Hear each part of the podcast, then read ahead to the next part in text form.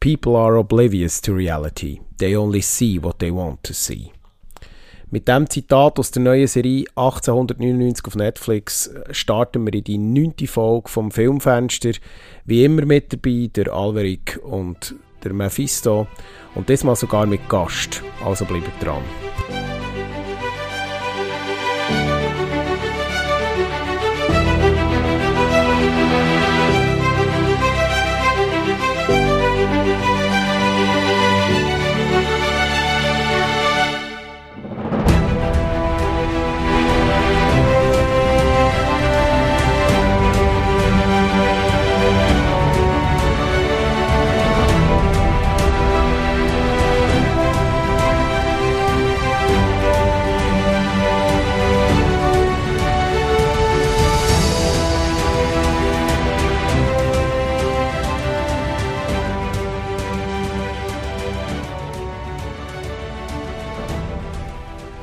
So.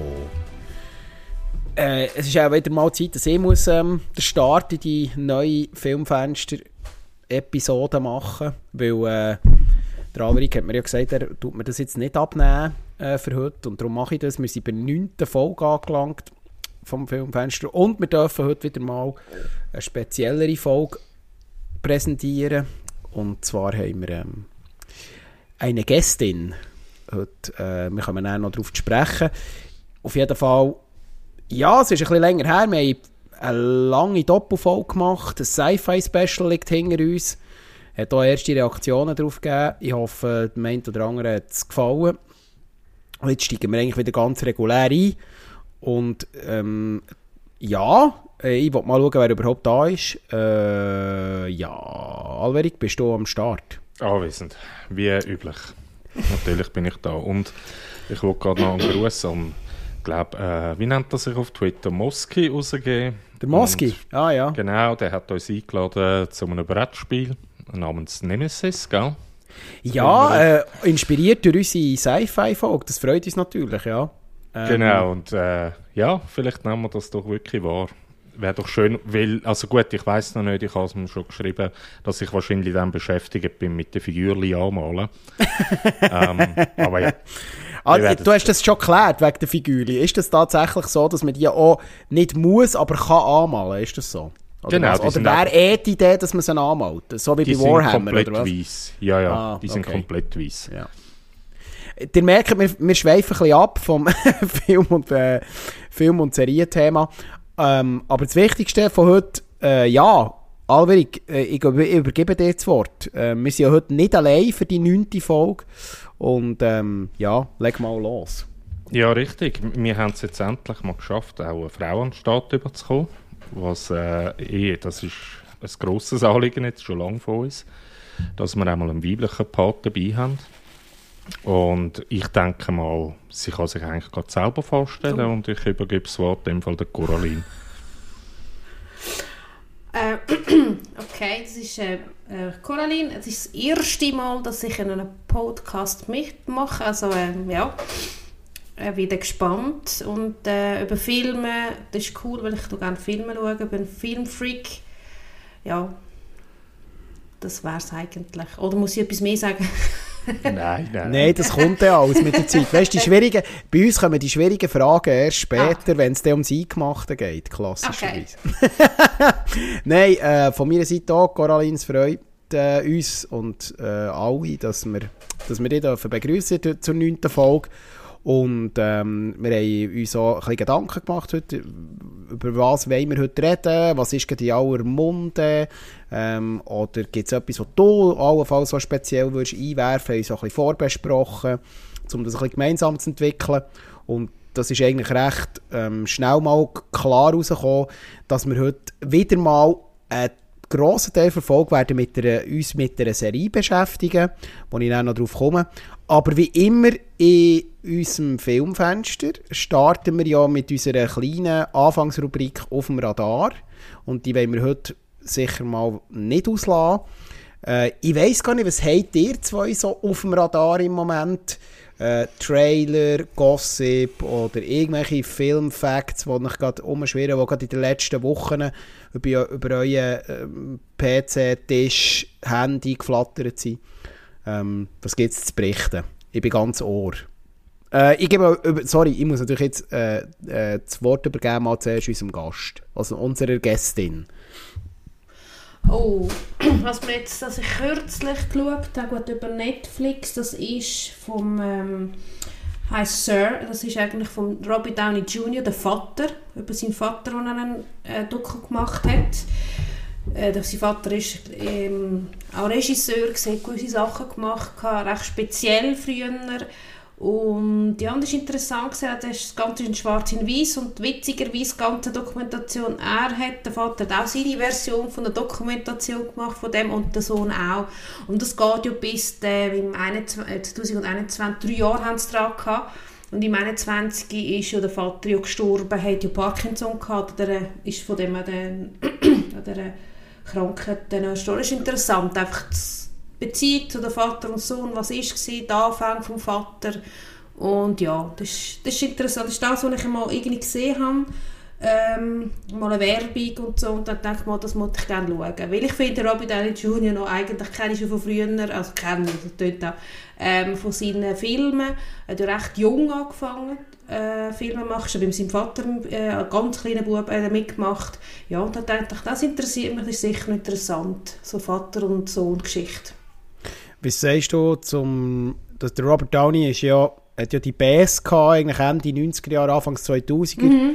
wo er ja stark in Drogen gefallen ist und eigentlich ähm, Hollywood praktisch aufs Abstellgleis hat da. Ähm, und er hat er sich ja rehabilitiert, eigentlich vor allem auch mit Marvel. Ähm, was ja erstaunlich war. Also ich glaube, die Rolle hat, ihn, hat ihm glaub, wirklich nochmal den Karriereboost gegeben. Aber was ich eben finde, er ist äh, schon ein bisschen Typecast worden, das ist meine Meinung.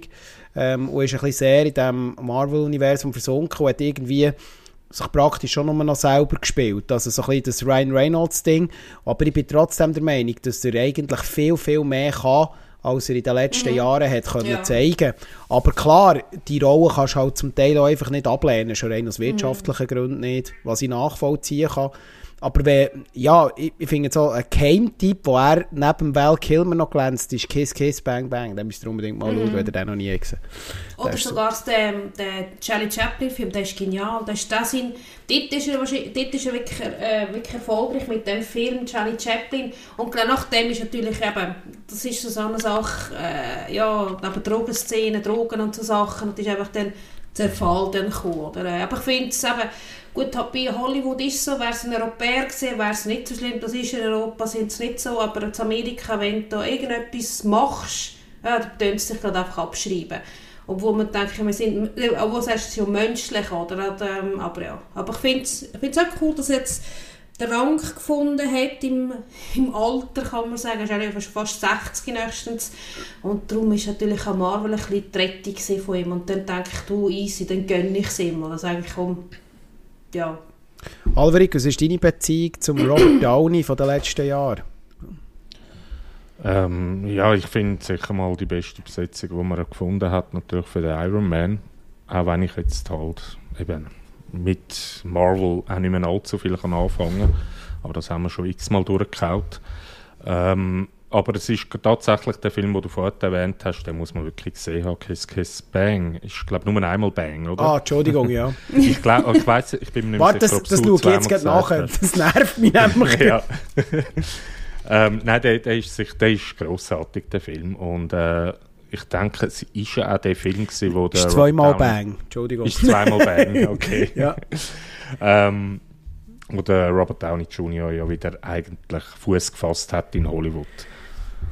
Oder ist das fast im Absturz gewesen? Jetzt bin mir gar nicht mehr sicher. 2005, das ist ja. schon wieder auf, das ist schon wieder, Gell, wieder upcoming. Ja, Ja, es war genau. wieder upcoming, gewesen, aber sicher, also der kommerziell grosse Erfolg, wo er wirklich wieder ein Superstar ist worden, wo er wirklich zweistellige Millionen Gagen kassiert hat, ist schon mit Marvel näher gewesen. Also das muss man sehen. Ähm, das ist halt eine, eher eine kleine Produktion gewesen, aber hat halt Wellen geschlagen, weil damals ist der Val Kilmer noch ziemlich im Saft gestanden in seiner Karriere und ähm, er hat ja eigentlich so ein bisschen der Mitträger von diesem Film gewesen. Ist übrigens, äh, habe ich gesagt, oder, aus dem 2005. Äh, aber kann ich, kann ich wirklich, es ist, ich finde, es ist eine rabenschwarze Komödie, aber für eine amerikanische Produktion wirklich ähm, empfehlenswert. Sonst bin ich eher immer ein bisschen ähm, bei den Engländern, wenn es um schwarze Komödie geht, oder beim Norden. Aber ja. Genau. Ähm, ja, mehr kann ich eigentlich jetzt zu ihm selber nicht sagen. Er ist für mich halt der Iron Man geworden. Also, wie du eben auch vorhin schon gesagt hast, er spielt jetzt halt, wenn man ihn jetzt noch in einem neuen Film sieht, hast du halt einfach immer den Tony Stark vor dir. Das ist halt auch ein bisschen das Problem, wenn man in so einem Franchise ähm, längere Zeit die gleiche Person muss spielen. Ja, Vielleicht noch, Ähm. ganz, vielleicht noch ganz kurz ähm, zu dem Thema und warum das, das eben so problematisch ist, we wegen diesen Typecast-Geschichten. Das ist ja der Ryan Reynolds, ist ein gutes Beispiel, wo wir auch schon darüber geredet haben bei unserem Podcast. Ähm, wo ja eigentlich auch nur so sie, sich selber spielt. Der hat ja mit dem Jamie Foxx zusammen haben sie ja äh, ein Drama produziert. Jetzt kommt mir gerade der Name nicht mehr in den Sinn. Ich habe das nämlich gesehen, wo er einen Gigas obdachlosen Cello-Spieler oder so irgendetwas verkörpert, der Robert Downey. Und das ist mitten in der grossen Karriere gewesen, ähm, wo er wirklich mit Marvel auch noch voll drinnen war, Megastar und so. Und selbst in diesem Film hatte ich meine Probleme gehabt mit, mit, mit, mit dem, es ist mir einfach immer der Iron Man Solo, Soloist, Solist ist es gewesen, aus dem 2009. Ja. Ähm, äh, jetzt ist es mir gerade in den Sinn gekommen. Und das hat ja wirklich, da hat er ja wollen wieder brechen, oder? Äh, mit dem Marvel Universe und hat sich ähm, für die Rollen entschieden. Und selbst in diesem Film hat er, hat er bei mir plötzlich nicht mehr richtig funktioniert. Aber das ist meine subjektive Wahrnehmung. Ich weiß nicht, das, habt ihr den gesehen? Äh, ich habe ihn, glaube ich, gesehen, aber ganz ehrlich, ich habe ihn überhaupt nicht mehr in Erinnerung. Coraline, Ich hast du den gesehen? Ich glaube nicht, nein. Ja, dann müssen wir es auch nicht mehr verteufeln. Äh, ich würde schnell überleiten, bei auf dem Radar, einfach als Hinweis, im Moment gibt es natürlich zwei Sachen vor allem zu reden, was man bei Trailer und Ankündigungen kann sagen. Es ist der erste Lang-Trailer rausgekommen, nach dem Holiday Special äh, von Guardians of the Galaxy Volume 3. Da wären wir wieder Link zum Robert Downey Jr., also zum Marvel Universe. Die Karawane zieht weiter.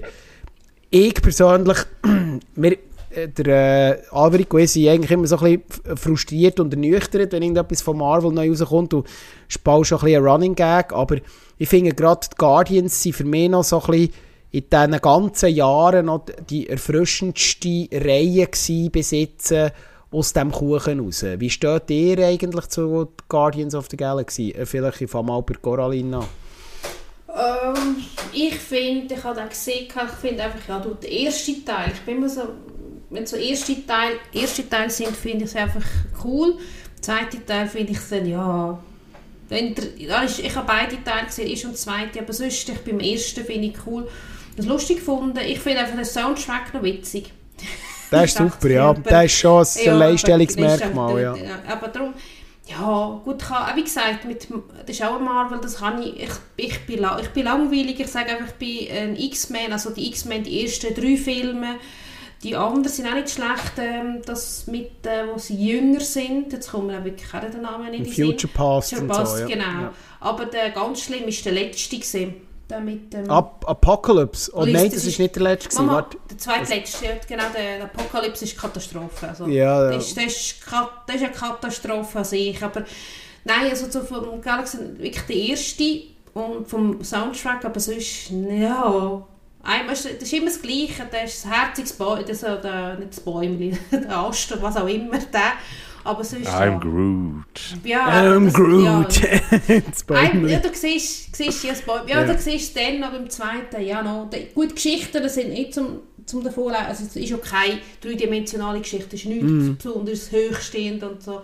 Shakespeare-mäßige Hintergrundgeschichte. Nein, ja, und das ist eben, ja. Ich finde es immer schade, so, so Science Fiction für mich, machen doch einfach einen Film fertig und hören auf mit dem Pre-Sequel und äh, was noch kommt, das ist manchmal nur so äh, langweilig. Und klar ist für die Amerika, für USA ist einfach nur, für Amerika, für die Hollywood ist nur zum Geld äh, verdienen, aber ja, aber ich, nein.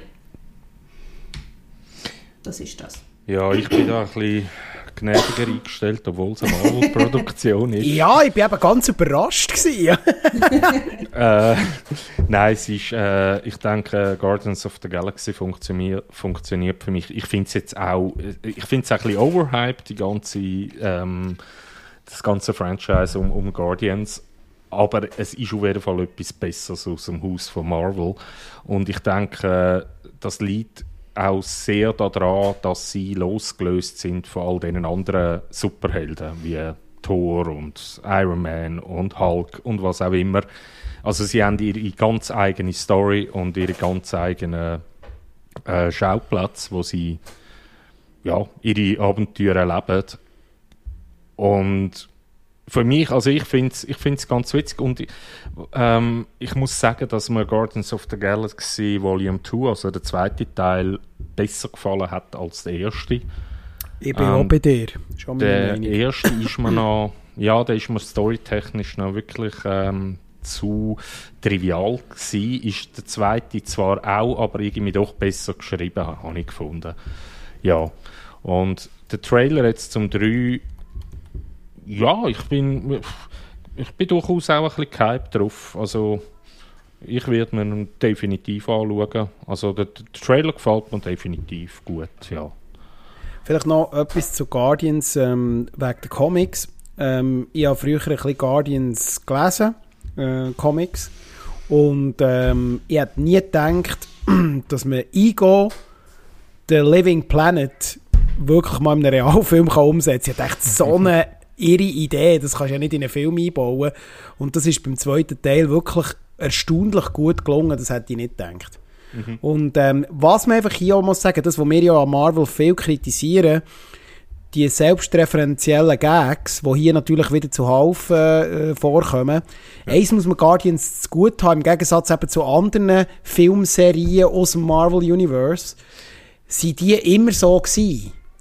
Und mir stört es dann, wenn man zum Beispiel wie bei 4 ähm, zuerst ganz ernste Filme macht, nämlich Teil 1 und Teil 2, und dann bei Teil 3 und Teil 4 in einen völligen Slapstick abdriftet und einfach der Charakter nicht mehr gleich funktioniert. Aber sie waren ja immer so. Gewesen. Und das sie sind immer so in den Filmen präsentiert worden und auch in den, äh, den Avengers-Filmen und in den Assemble-Filmen, wo sie dann zusammenkommen, ähm, sie sind so gewesen ich habe dann immer ein Problem, wenn man Charaktere, einfach weil irgendein Regisseur oder ein Drehbuchautor eine neue Idee hat, werden die plötzlich völlig umgeschrieben. Mhm. Ähm, und das finde ich dann mega nervig. Wirklich mega nervig. Und darum funktioniert bei mir, trotz der allgemeinen Malkritik, die ich immer noch aufrechterhalte, bei mir eigentlich Guardian so recht gut. Also ich bin in, deiner, in deinem Team. ja, ich denke, das ist genau bei jemandem hat das richtig gut funktioniert und das war bei Freitag der 13. Ähm, weil jeder Jason-Film ist ja immer trashiger geworden und das war die beste Entscheidung gewesen, überhaupt den Jason komplett irgendwie umzuschreiben und dann überhaupt irgendwie am Schluss eigentlich nur noch fast schon als Witzfigur ein bisschen darstellen. Mm. Ähm, aber ja, aber da bin ich absolut bei dir. Also wenn du gerade in so einem Franchise wie Marvel, da kannst du natürlich Charaktere nicht irgendwie im dritten Film plötzlich umschreiben. Das, das funktioniert nicht. Ja, ja, Und, das, und das hat mich gestört. Und ähm, ja, von was äh, eine weitere Se Filmserie, die jetzt wieder natürlich in aller Munde ist, wo seit ja, also dass bekannt ist, dass die Produktion kommt und dass er, dass er in Kinos kommt, das weiß man schon ein paar Jahre. Ähm, durch Corona sind aber auch Produktions, äh, also die Produktion ein bisschen unterbrochen worden. Ähm, und wir haben tatsächlich jetzt die offizielle, der offizielle erste Langtrailer vom neuen Indiana Jones. Indiana Jones ist ja ähm, ja, sagen mal, die ikonische Rolle von Harrison Ford aus den 80er Jahren. Ähm, und also der Ende 70er, Anfangs 80er äh, Jahre. Und bis später. Wann ist der letzte? Geht der noch in die 90er? Jetzt bin ich gar nicht sicher. Also ich rede jetzt nicht vom vierten, ich rede vom dritten. Der vierte existiert für mich gar nicht im Kopf. W wisst ihr das gerade? Ja, also nein, ich kann das wirklich nicht beantworten und das ist äh, vielleicht auch ein bisschen peinlich für einen Podcast. Ähm, ich habe die Filme alle irgendwie dann gesehen, wenn sie rausgekommen sind. Sozusagen. Ja, eben. Also ich habe die nie ein zweites Mal geschaut, nicht einen einzigen von diesen Filmen. Ähm, Mhm. Ich habe fast keine Erinnerung an die Filme. Also der äh, letzte Kreuzzug ist 89 äh, und die anderen sind 81 und 84. Also es hat zwischen dem zweiten und dem dritten einen relativ grossen Unterbruch gegeben. Der vierte ähm, tun wir ignorieren. über Ja, den das ich- wirklich nicht mehr schlimm. gewesen. über den wollte ich nicht mehr reden. Und jetzt wagt sich der über 80-jährige Harrison Ford nochmal in die Rolle von Indiana Jones. Und ich habe von Anfang an gesagt, ich kann mir nicht vorstellen, dass das äh, funktioniert. Auch nicht mit De-Aging. Ähm, und auch jetzt nach dem Trailer, äh, ich bin, bin noch unsicher, ob es für mich funktioniert. Habt ihr den Trailer gesehen? Habt ihr, was habt ihr für einen Eindruck? Kann, die, kann das Franchise nochmal funktionieren im Jahr 2022, 2023? Ähm, wie, wie seid ihr da unterwegs in Sachen Indiana Jones, Coraline? Also ich, ich habe jetzt den ähm, nur kurz letztes Mal irgendwie so etwas gelesen gehabt, neuen Film, äh, von, also Indiana Jones, hat gedacht, hm, okay. Oh. Aber ich bin nicht den Trailer nicht schauen, aber ähm, ja, ich habe alle, ich habe ja die ersten drei, aber der vierte, wo man nicht rennt, ähm, aber der nicht so. Und ich meine, ich weiß es ja nicht. Wieso Ach, ich, ich weiß es nicht. Ich bin ein bisschen gemischte Gefühl, weil ich finde die ersten drei super. Also das Kind, das erste so toll gefunden. Und äh, ich habe- meine Mutter war so ein Harrison Ford-Fan. gewesen. Und jetzt, ich weiß auch, wie du sagst, über 80. Ja, er ist jetzt gerade im, ah, im, also im 81. Lebensjahr. Ja, genau. Aber darum sage ich, ich weiß es nicht. Keine Ahnung. Ähm, klar, gewisse Leute heutzutage sind jünger als wenn du einen 80-Jährigen siehst, äh, ist er vielleicht, kannst du nicht denken, sie sind 80.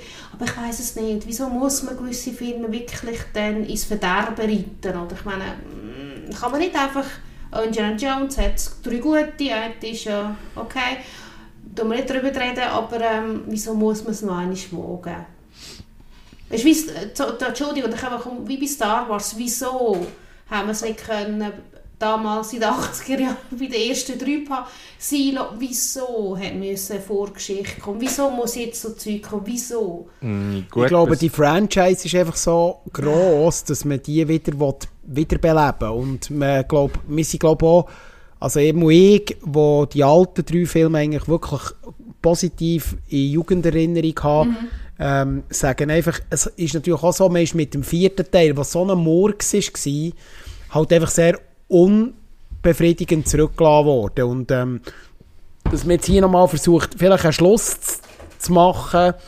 Ich hätte mir eigentlich gewünscht, dass es eine Stabübergabe ist. Äh, dass er, aber dass er wirklich noch, noch die volle Breitseite will spielen und das deutet der Trailer an. Ich weiss, du hast ihn jetzt nicht gesehen. Äh, Alverik, ich weiss nicht, hast du ihn du gesehen? Ja, ich habe ihn geschaut, ja, ja, Ja. klar. Was ist dein Eindruck?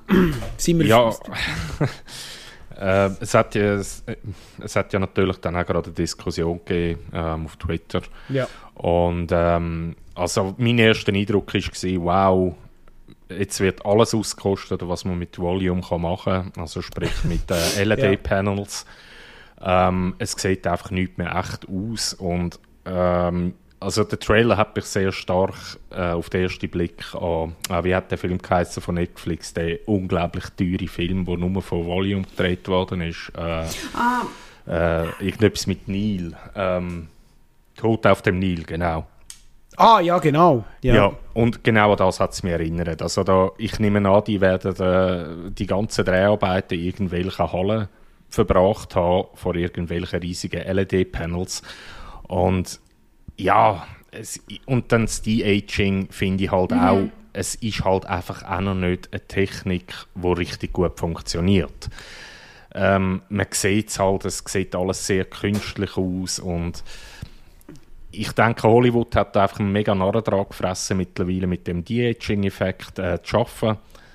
Und jetzt werden wir auch ein bisschen übersättigen. Also der letzte, den ich gerade gesehen habe, wo das auch passiert ist, war äh, Samaritan gewesen, mit dem Sylvester Stallone, wo er auch noch verjüngt wird.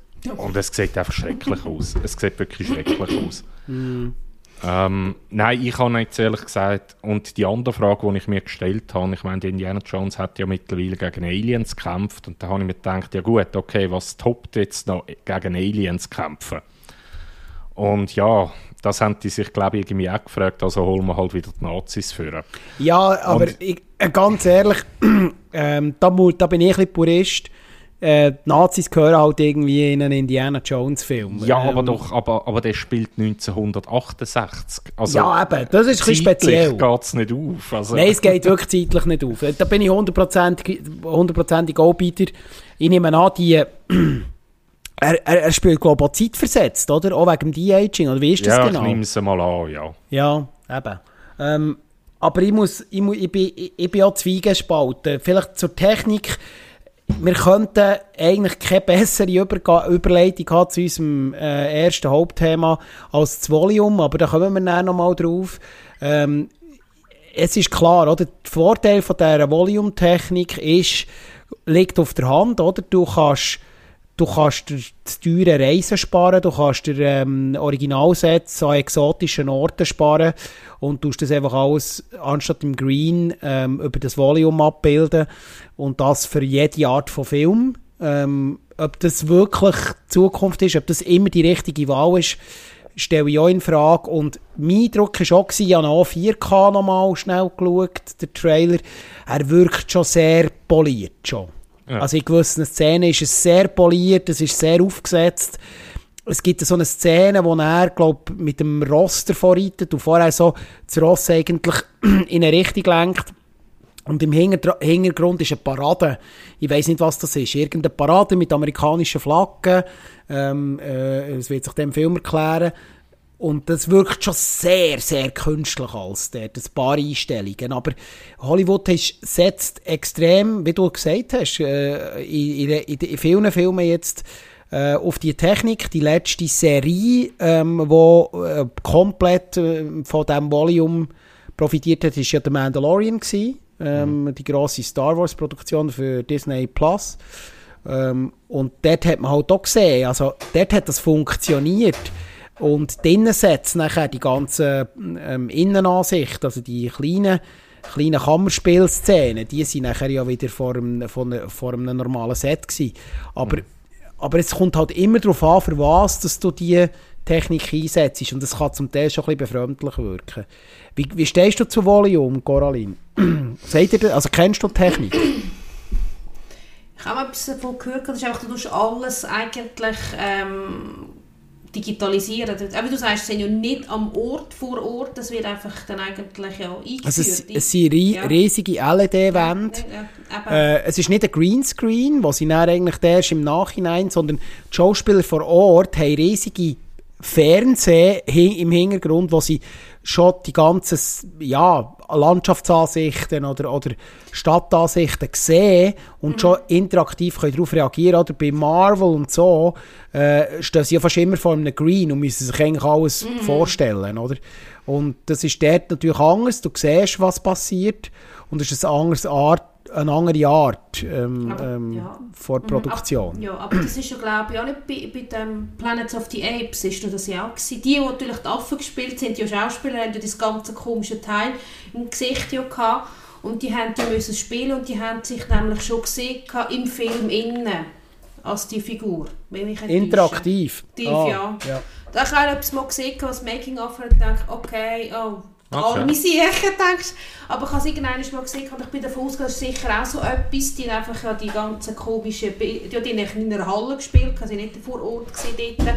Und ich habe gedacht, die haben das sicher auch schon gebraucht bei diesen bei den Filmen, besonders im Wald oder so Sachen, oder? Ja, Aber, ja, ja, ich glaube, das Volume ist erst später gekommen. Das, Okay. aber, ähm, aber es wäre mal interessant, ich habe das Making-of noch gar nicht geschaut, könnte ich mal wirklich schauen, das klingt Ja. interessant. Weil der Schauspieler, der, wo, ich weiss nicht, den Namen, ich habe immer so Demenz, habe ich Gefühl. Nein, die, der, der den Gollum gespielt hat, Ja. der, ist schon, der hat ja so eine Firma, die das Ganze macht und die haben wirklich so, sowieso eine, Helme an mit einer Kamera seitlich und so, natürlich einen Punkt haben die, damit auch die ganze Mimik aufnimmt. Äh, wenn es noch dann zu den Affen müssen ja sein, dort das Ganze digitalisiert wird. Das. Und ich habe gedacht, wenn die spielen, äh, sehen sich schon einen grossen Bildschirm, wie sie spielen. Das ist schon ihre Figur. Ich weiß vielleicht habe ich mich das schon länger her. Mm. Dann denke ich dort. Aber zurück zu dem, was wie nicht geheißen, die Aging, das Ganze mit dem Alteren. Das hat ganz schlimm ausgesehen beim Netflix, der Irishman von Scorsese, wo da, der ja. Robert De Niro, das, ich, das ist das ist schlimm. Ich habe den ganzen, ist etwa drei Stunden Film gegangen. Der Film ist okay, das ist super, aber mich hat einfach die ganze, du kannst dich nicht konzentrieren, du siehst den Deni und dann siehst du das Ganze verjüngt und das passt hinten, das ist so schlimm. Das also was mir, Entschuldigung, was, schlimm, wenn ja. ich nicht auf einwerfe, was mich beim Irishman so gestört hat, ist, dass zwar die Gesichter zum Teil, die Rollen, die, die bei diesen Rückblenden, die Leute ja so jung sind, mhm. ähm, aber sich ja nicht wie junge Leute bewegen. Und das fällt mhm. ja dann eben auf. Mhm. Oder? Ja. Oh, genau. Also wie, äh, äh, Robert De Niro und, und Al Pacino, die bewegen sich halt wie 80-Jährige plus minus, auch weit über 70-Jährige. Aber ihr, ihr habt in gewissen Szenen äh, spiel, äh, sie sind verjüngt auf 30, 40. Und das passt halt komplett nicht zusammen. Das, ja. und, das ist, und das wird auch beim, äh, beim Indiana Jones ein Problem werden. Also genau. Der, der ist 80, der bewegt sich doch nicht mehr wie ein 30-, 40-Jähriger. Aber du sagst da gerade so einen Punkt, ähm, es gibt nämlich ähm, so eine Schlägerei, ähm, äh, jetzt ist mir gerade der Name wieder empfohlen, ähm, von dem, vom Scorsese im Film. Äh, der Irish Irishman, genau. Mhm. Danke. Ähm, und da gibt es eine Schlägerei zwischen, ich glaube, es ist der Robert De Niro, der gegen irgendeinen so einen Jüngling der irgendwie umboxt und das sieht alles sehr ungelenkig aus. Und ich denke in Indiana Jones, wo ja, ja viel so Fuß gekämpft hat, gekämpft hat ähm, da bin ich gespannt, ob es dort ein Body-Double neben oder ob er das wirklich dann selber soll spielen soll, weil mhm. genau dort wird es nämlich auch wieder kranken, weil man es halt einfach sieht. Mhm. Ja, ähm, übrigens, das wäre der Andy Serkis gewesen, wo der Caesar gespielt hat und genau. Gollum und ja. Genau. Und ähm, noch ganz eine kurze Anmerkung von meiner Seite. Dann sind wir durch mit auf dem Radar und steigen dann eigentlich um und dann werden wir dann nochmal über die Volume-Technik reden. Ähm, ich als äh, der ein oder andere, der unseren Podcast vielleicht schon gelost hat, ähm, weiss, dass ich ja auch noch ein bisschen game und ähm, was Game-Verfilmungen angeht, da bin ich sehr, sehr kritisch. Das hat ja der Alverico ist ein paar Mal angesprochen. Ähm, und jetzt kommt eine Serie von HBO und HBO wissen wir, dass sie nicht die, die bekannt sind, dass sie, mhm. dass sie gerade jeden Stoff verfilmen und die haben jetzt tatsächlich ähm, The Last of Us umgesetzt. The Last of Us basiert eigentlich auf einem Game von Naughty Dog, einer Game-Reihe. Da sind wir jetzt beim zweiten Teil. Der dritte ist bereits angekündigt. Die Game-Reihe, also inhaltlich geht es dort ganz klassisch um eine Zombie-Apokalypse, um es jetzt ein bisschen einfach ab, abzubrechen, und jetzt nicht wahnsinnig innovativ. Das Game ist aber in Sachen Storytelling, das kann ich sagen, als jemand, der es gespielt hat, wirklich sehr, sehr empfehlenswert und, und hat wirklich eine mitreissende Art, äh, die durch das Game durchzuziehen. Und jetzt hat man auf, basierend auf diesem Stoff, in Zusammenarbeit mit dem Hersteller vom Spiel, hat man jetzt eine Serie produziert, mit Pedro Pascal unter anderem mit der Hauptrolle. Bei der Ankündigung bin ich schon ein bisschen kritisch gewesen, eh, wie immer bei Game-Umsetzungen. Äh, habe ich zuerst mal ich immer die Stirn runzeln. Da bin ich immer zuerst kritisch. Und jetzt ist der erste lange Trailer seit gut ähm, äh, eineinhalb Tagen draussen. Und ich bin ich glaube, wenn HBO das wirklich gut durchzieht, könnte es tatsächlich, tatsächlich etwas werden. Das wird inhaltlich nicht Bäume ausreißen. Ähm, du kannst in diesem Genre nicht viel mehr Neues erzählen. Ich meine, wir haben die ganzen Klassiker bereits erwähnt in unserem Sci-Fi-Special. Ähm, der Averik ist dort schon detailliert drauf rein. Äh, schlussendlich bricht sich alles auf das ab, aber Storytelling-mässig, wenn sie auch das Feeling über können das man von dem Spiel her kennt, weil nachher eigentlich äh, ja, die, die dritte Wand ein bisschen gebrochen wird, äh, habe ich das Gefühl, dass das eine gute Serie könnte werden und mit der Qualität und auch mit dem Product also mit dem ganzen Product Value, wo halt mit HBO mitkommt, habe ich Hoffnung, dass es etwas wird, der Last of Us. Kommt im äh, Anfangs 2023 äh, auf die gängigen Streaming-Dienste. Ähm, ja, habt ihr eine Beziehung zur, zu den Games oder habt ihr euch schon mal mit dieser Serie beschäftigt oder ist das für euch ein weißes Papier? Äh, Coraline, mach du zuerst. Hm. Hm, hm. Ähm. Oh, das ist jetzt gut. Ähm, Alberik, kannst du man muss überlegen. Klar. Nein, äh, also ich bin ja kein Konsolenspieler. Wenn, dann habe ich Games auf dem PC. Sprich, äh, ich glaube, Last of Us gibt es gar nicht auf PC portiert. Nein, jetzt nicht. Ähm, ich habe aber mal von meinem Kollegen äh, Playstation ausgelernt bekommen für irgendeinen so Monat und dort habe ich es. Ich bin mir eben nicht sicher, ob es der erste oder der zweite Teil war, den ich dann dort angespielt habe habe aber nicht allzu viel gespielt. Also ich bin jetzt nicht allzu weit gekommen. Ähm, hat mir aber so von, von der ganzen Storyaufmachung auch sehr gut gefallen und ich bin, ja, ich bin gespannt, wie man, das Problem ist halt an einem Game für Filme, ein Game ist natürlich ja, intensiv, weil man selber dabei ist und auch selber die Figur lenkt. Und das ist halt dann eben das Verhängnis von jeder Verfilmung, dass man mit der Figur ja eigentlich gar nichts mehr macht. Also man kann nur noch hoffen, dass der vom Drehbuchautoren oder Autorinnen ähm, ja, da eine einigermaßen gute Story können präsentieren Und Pedro Pascal gab für mich immer, außer bei, bei dem Katastrophenfilm mit Nicolas Cage. Ähm, äh, ach, wie hat der geheißen? Der mit dem ultra langen Namen. Ähm, ja, heute, heute habe ich es ein bisschen mit Film, Filmnamen, tut mir leid. Ähm, vielleicht findet es von euch jemand raus. Ähm, auf jeden Fall, dort äh, habe ich aber auch das Gefühl gehabt, dass ich überhaupt keine Lust habe, in dieser Rolle mitzuspielen. Wiederum gibt es so und das, ich weiß gar nicht, ob ich das sogar erwähnt habe im letzten also du meinst, meinst, du Massive Talent oder meinst Massive du Talent, genau. Ja. Ähm, ja. Massive Talent. Das war Katastrophe. Gewesen. Also Pedro Pascal hat überhaupt keine Lust in diesem Film. Ähm, und da, ein anderer, wo ich dann... Eben, ich bin mir nicht sicher, ob ich in einem Sci-Fi-Special gesagt habe, The Prospect. Das ist so eine ganz kleine Produktion, so Sci-Fi-Produktion Oh, auch mit dem Pedro Pascal und das ist ein großartiger Film. Also da ist wirklich kein Budget dahinter gewesen, nichts. Und einfach eine schöne Story. Kann man sich auf jeden Fall mal anschauen. Ähm, die Story erklären ist jetzt eigentlich gar nicht wirklich wichtig. Es ist Science Fiction auf einem anderen Planet zwischen einem Outlaw und einem verwaisten Mädchen. Und äh, wie sie halt über, die Planet, über den Planet von Abenteuer zu Abenteuer geraten. Genau, also eben, ich, ich weiß es nicht, aber HBO ist eigentlich ein sicherer Hafen. Ähm, die produzieren sehr selten wirklichen Müll. Ähm, ich lasse mich überraschen.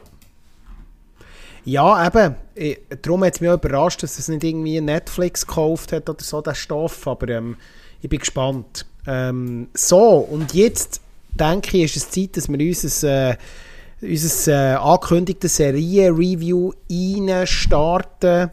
Ähm, es ist im Moment gerade die Netflix-Serie, die am meisten zu reden gibt, äh, positiv wie negativ.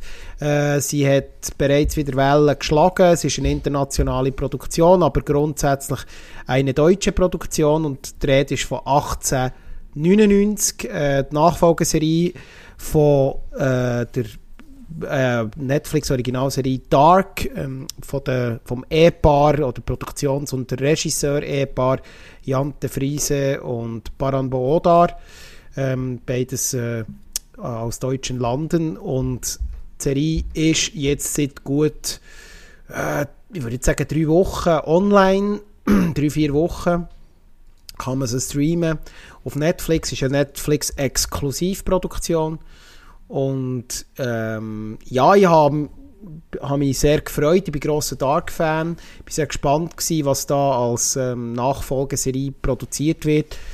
und ähm, ja, jetzt bin ich auch durch, wir sind alle durch und wenn jetzt mal zurückschauen, ich schlage vor, dass wir zuerst vielleicht so ein bisschen eine inhaltliche Zusammenfassung machen und so ein, bisschen ein spoilerfreies Kurzreview, Kurzeindruck machen und dann vielleicht noch zwei, drei inhaltliche Sachen und Eindrücke diskutieren. Ist das für euch okay? Ja. Ja, ja, naja, leg los. Weil es doch noch der eine oder andere könnte geben, der noch nicht... Ähm, das noch nicht hat gesehen oder noch schauen Grundsätzlich schnell, ähm, um was geht es in der äh, deutschen Mystery Thriller Serie 1899? Grund, ähm, immer, immer, äh, es geht um ein äh, Passagierschiff im Jahr 1899, wie ja schon der Titel von der Serie sagt, wo ähm, Leute aus Europa, also von London aus, beziehungsweise von England aus, nach New York aufbrechen in einem Schiff und die Leute sind aus halb Europa verstreut. Also das merkt man, die haben verschiedene Herkünfte, das sind Engländer, Deutsche, ähm, äh, äh, Nordländer, also aus Dänemark, wir haben Fran Franzosen an Bord an de, von diesem Schiff und die brechen auf äh, auf die Überseefahrt und haben alle irgendeine persönliche Geschichte, die sie mittragen und wollen, die, äh, wollen nach New York, wollen die USA übersetzen. Also ähm, eine klassische Auswanderungsstory könnte man sagen. Ähm, und auf dem Schiff, das, das, ist, das Schiff heißt Kerberos und ähm, äh, während der Überfahrt fangen plötzlich an, mysteriöse Sachen zu passieren. Leute verschwinden, ähm, es gibt äh, Ungereimtheiten, sie bekommen ähm, unter anderem nachher auf der Überfahrt ein Signal ähm, von einem vermissten Schiff, wo der Captain von der Crew äh, und seine Leute äh, bereits wissen, dass es ein Verschonungsschiff, nämlich ähm, Prometheus, gibt, wo seit einigen Monaten auf See verschollen ist und sie empfangen offenbar ein Signal von dem Schiff und entscheiden sich nachher, dem Signal, also einen Umweg zu fahren auf, der Über auf, auf dieser Überfahrt, um dem Signal nachzugehen. Und dass sich das nachher äh, aus dem, ab dem Zeitpunkt, wo sie die Entscheidung fällen, eigentlich die ganze Story ihren Lauf nimmt und immer wie mehr mysteriöse Sachen passieren. Sie schlussendlich auch das verschollene Schiff finden und ab dem Zeitpunkt sind wir dann eigentlich schon fast im Spoilerbereich, was ab dann passiert und äh, die ganze Geschichte nimmt dann ihren Lauf. Habt ihr noch inhaltlich etwas zu ergänzen? Coraline? Wie meinst du inhaltlich? Also jetzt so, ist das etwa alles oder äh, spoilerfrei, wo man kann sagen Ich glaube, alles, was nicht darüber ausgeht, ist auch schon mhm. fast im Spoilerbereich. Es ist sehr schwierig hier bei dieser Serie, ähm, spoilerfrei den Inhalt zu beschreiben, weil so viel glaube mm. ja. Ich, ja. Gut, ich bin mit Spoiler, ich habe die Serie gesehen. Gut, ich habe... Ja gut, ich habe auch meinen Eindruck von der Serie selber, ohne äh, zu sagen, was es ist, aber ich weiß nicht, ob ich es darf sagen ob es jemand spoilerfrei ist. Wir, müssen uns näher drüber piepen. Ne? genau, ich werde noch, nicht, ich noch nicht zu viel auf den Inhalt ähm, äh, zu sprechen kommen. Sorry, wenn ich, wenn ich dich unterbreche. Ähm, aber mehr, mehr so ein bisschen grundsätzlich noch schnell ein paar ähm, ein paar formelle Sachen. Die erste Staffel von der Serie beinhaltet acht Episoden. Da, die Episoden sind immer so zwischen 50 Minuten und einer Stunde lang. Ähm, und wir haben beim Cast haben wir wirklich ein, ein buntes Gemisch aus Gesichtern, die der eine oder andere schon aus Netflix-Serien, aus internationalen Produktionen kennt. Das sind Schauspieler aus Spanien, aus Dänemark, ähm, aus Deutschland, aus Frankreich die sich da zusammengefunden haben in diesem Cast. Und das ist schon etwas, was ich muss sagen. Also der Cast ist wieder sehr, sehr gut gelungen. Wie auch bei Dark. Äh, wir haben Emily Beecham, äh, Anne-Marie Barnon, Andreas Pitschmann, äh, Miguel Bernardeu. Ich hoffe, ich habe es richtig ausgesprochen. Wenn nicht, tut es ja. mir leid. ähm, und so weiter. Ähm, Lukas Lingard Thomson äh, wo man zum Beispiel aus der ähm, Mystery- und ähm, Endzeit-Serie Rain von Netflix kennt und andere sind noch am Start. Ich will da gar nicht den ganzen Cast aufzählen. Wir haben ja asiatische Schauspielerinnen, ähm, am, äh, Ling Yi, Yukie, äh, wo man aus äh, internationalen Produktionen kennt die sich da eingefunden haben in diesem Sammelsurium von Charakteren, auf diesem Boot. Und vielleicht noch schnell, bevor wir dann eben inhaltlich einsteigen, sorry Coraline, wie, wie habt, also wir werden ja dann auch nachher sowieso noch Parallelen dazu machen, aber wie ist eure Kenntnis von Dark als vorherige Serie vom gleichen, vom gleichen, vom gleichen Produzententeam? Ähm, wie, wie habt ihr das gesehen? Äh, wie ist euer Eindruck? Was ist eure Kurzkritik? Wie ist so eure Erwartungshaltung gewesen? Das würde mich noch interessieren. Ja, ah, ich, mach, ja, ich mach mal zu Steff da. Mach mal den Anfang, ja. Ja, ähm, ja für mich, ich, ich, muss ganz ehrlich sein, ich bin einer von den äh, Blasphemiker, wo Dark nie wirklich gefeiert hat. Also ich habe mich regelrecht durchgekämpft durch die Serie. Ähm, ich, ich habe irgendwie einfach den Draht nie, nie gefunden zu der Serie. Es ist mir zu viel Blabla gewesen, sinnloses Blabla oftmals. Ähm, und irgendwie habe ich auch ein bisschen so irgendwann das Gefühl bekommen, dass sie sich wie belast irgendwann völlig verheddert haben und nicht mehr wirklich gewusst haben, wie sie jetzt aus, aus gewissen Storyplots rauskommen. Und also ich bin jetzt nicht ein großer Fan gewesen und eben im Gegensatz zu dir ist jetzt so meine Erwartung an 1899 dementsprechend auch nicht allzu hoch gewesen. Ähm, ja, also ich werde heute definitiv wahrscheinlich den Gegenpart übernehmen von dir, wenn es um 1899 geht. Coraline? Ähm, bei mir ist natürlich gut, ich habe da, ich habe da zwar nicht, Dark habe ich jetzt nicht bis am Ende geschaut, weil mich jetzt eigentlich nicht so packt. Am Anfang schon, Kind verschwinden, das ist komisch und das und irgendeine Sache, wo man ist mir ein bisschen zu langatmig geworden und dann verliere ich ein bisschen das Interesse. Dann habe ich es einfach nicht mehr geschaut. Beim, jetzt beim Neu, also weiss nicht, soll ich schon vom 1899 oder soll ich warten? Äh, nein, nein, wir, aber nur, nur noch schnell kurz. Also, hast du Dark fertig geschaut oder nein. gar nicht geschaut? Ich habe angefangen zu schauen, ich glaube bis zu der vierten Folge und dann hat es mich abgelöscht. Okay, gut. Dann bin ich wahrscheinlich der Einzige, der es durchgeschaut hat. Und du hast, es, hast es du auch nicht mehr durchgeschaut? Das weiß ich gar nicht. Alverig.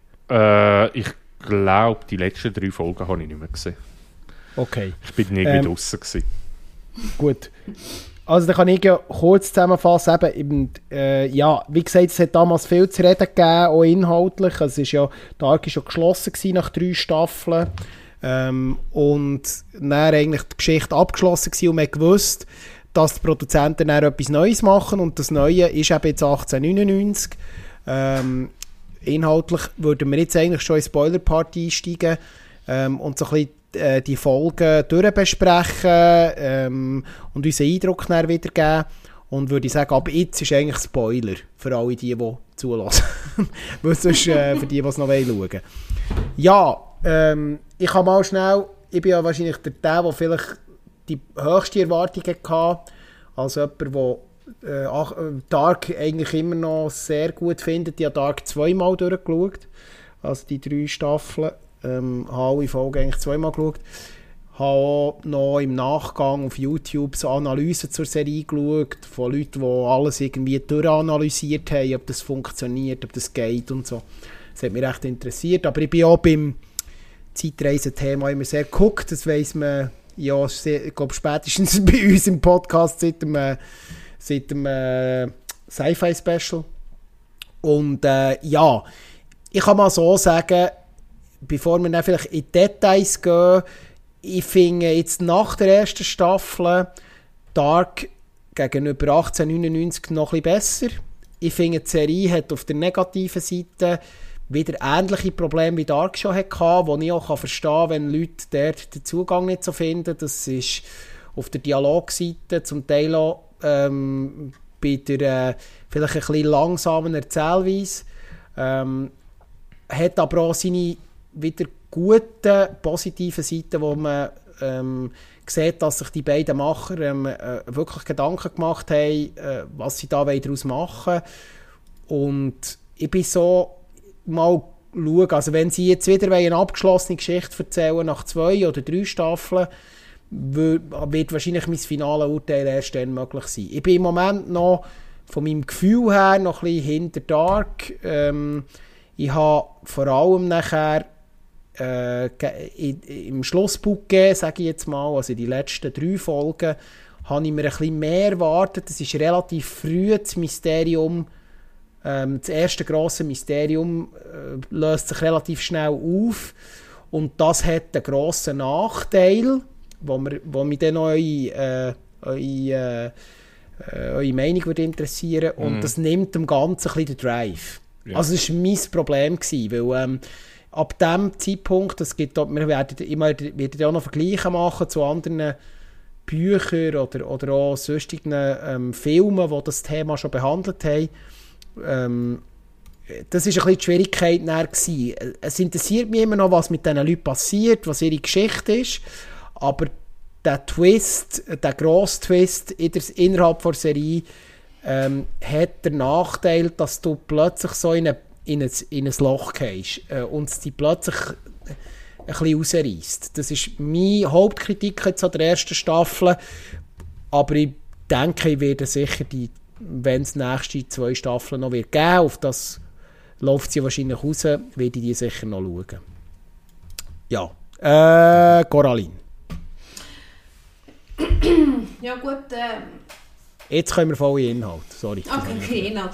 Nein, ich habe eigentlich, ähm, weil ich da nicht weitergekommen bin, habe ich jetzt wirklich die 1890 eigentlich fertig geschaut. Erstens, ich habe gerne, wenn so viel, ich schaue sehr gerne Filme im, gesagt, im Kostüm. Wenn es nicht gerade jetzt sind, wenn es irgendwie Anfang des 19. Jahrhunderts und so, das schaue ich sehr gerne. Und ich habe eigentlich ähm, die ganze bei mir geht es immer ums Auge. Ich wenn ich einen Film schaue, muss mich packen, ist es eigentlich wie quasi nicht grafisch, sondern ist bildnerisch, wie, wird es präsentiert. Ist es auch von den Schauspielern, ist von der Kamera, Einstellung, ist es einfach, ähm, ja, ist es eigentlich wirklich bildnerisch, wirklich wie ein Bild. So, also ein Bild kannst du Screenshot machen, kannst aufhängen, kannst sagen, es ist schön, wie ist es einfach gemacht. Und ich finde, das, das, das hat mich gepackt, eher als die Handlung. Und ähm, was mich ein bisschen gestört hat, das, das gesagt, der Intro vom Ganzen erinnert mich eigentlich an West, ähm, Westworld. Mm. Musik auch ein bisschen. Das ist das, und ich so, mm, und dann denke ich, und ein bisschen American Gods, ein bisschen, bisschen dem. Und dann denke ich, okay, das ist vielleicht Tendenzen, aber ich finde immer schade, man muss etwas Eigenes kreieren wenn man etwas kopiert, kann eine Hommage sein an, so etwas. Aber ich finde es immer schön, nein, bleib doch eigentlich dich selber, machst etwas Neues. Das, das ist das Einzige, was mich stört. Und ich bin, zum Glück bei Netflix kannst du Intro einfach wegklicken, weil das hat mich einfach gestört. Anker und Geschichte selber oder allgemein das ganze Bildnerisch von den, von den Figuren ist sehr interessant. Ich finde es einfach äh, da bleibst du dran gegenüber dem Dark. Da ist wirklich, da, da willst du einfach weiter wissen und wie läuft, wie geht es weiter mit der Geschichte.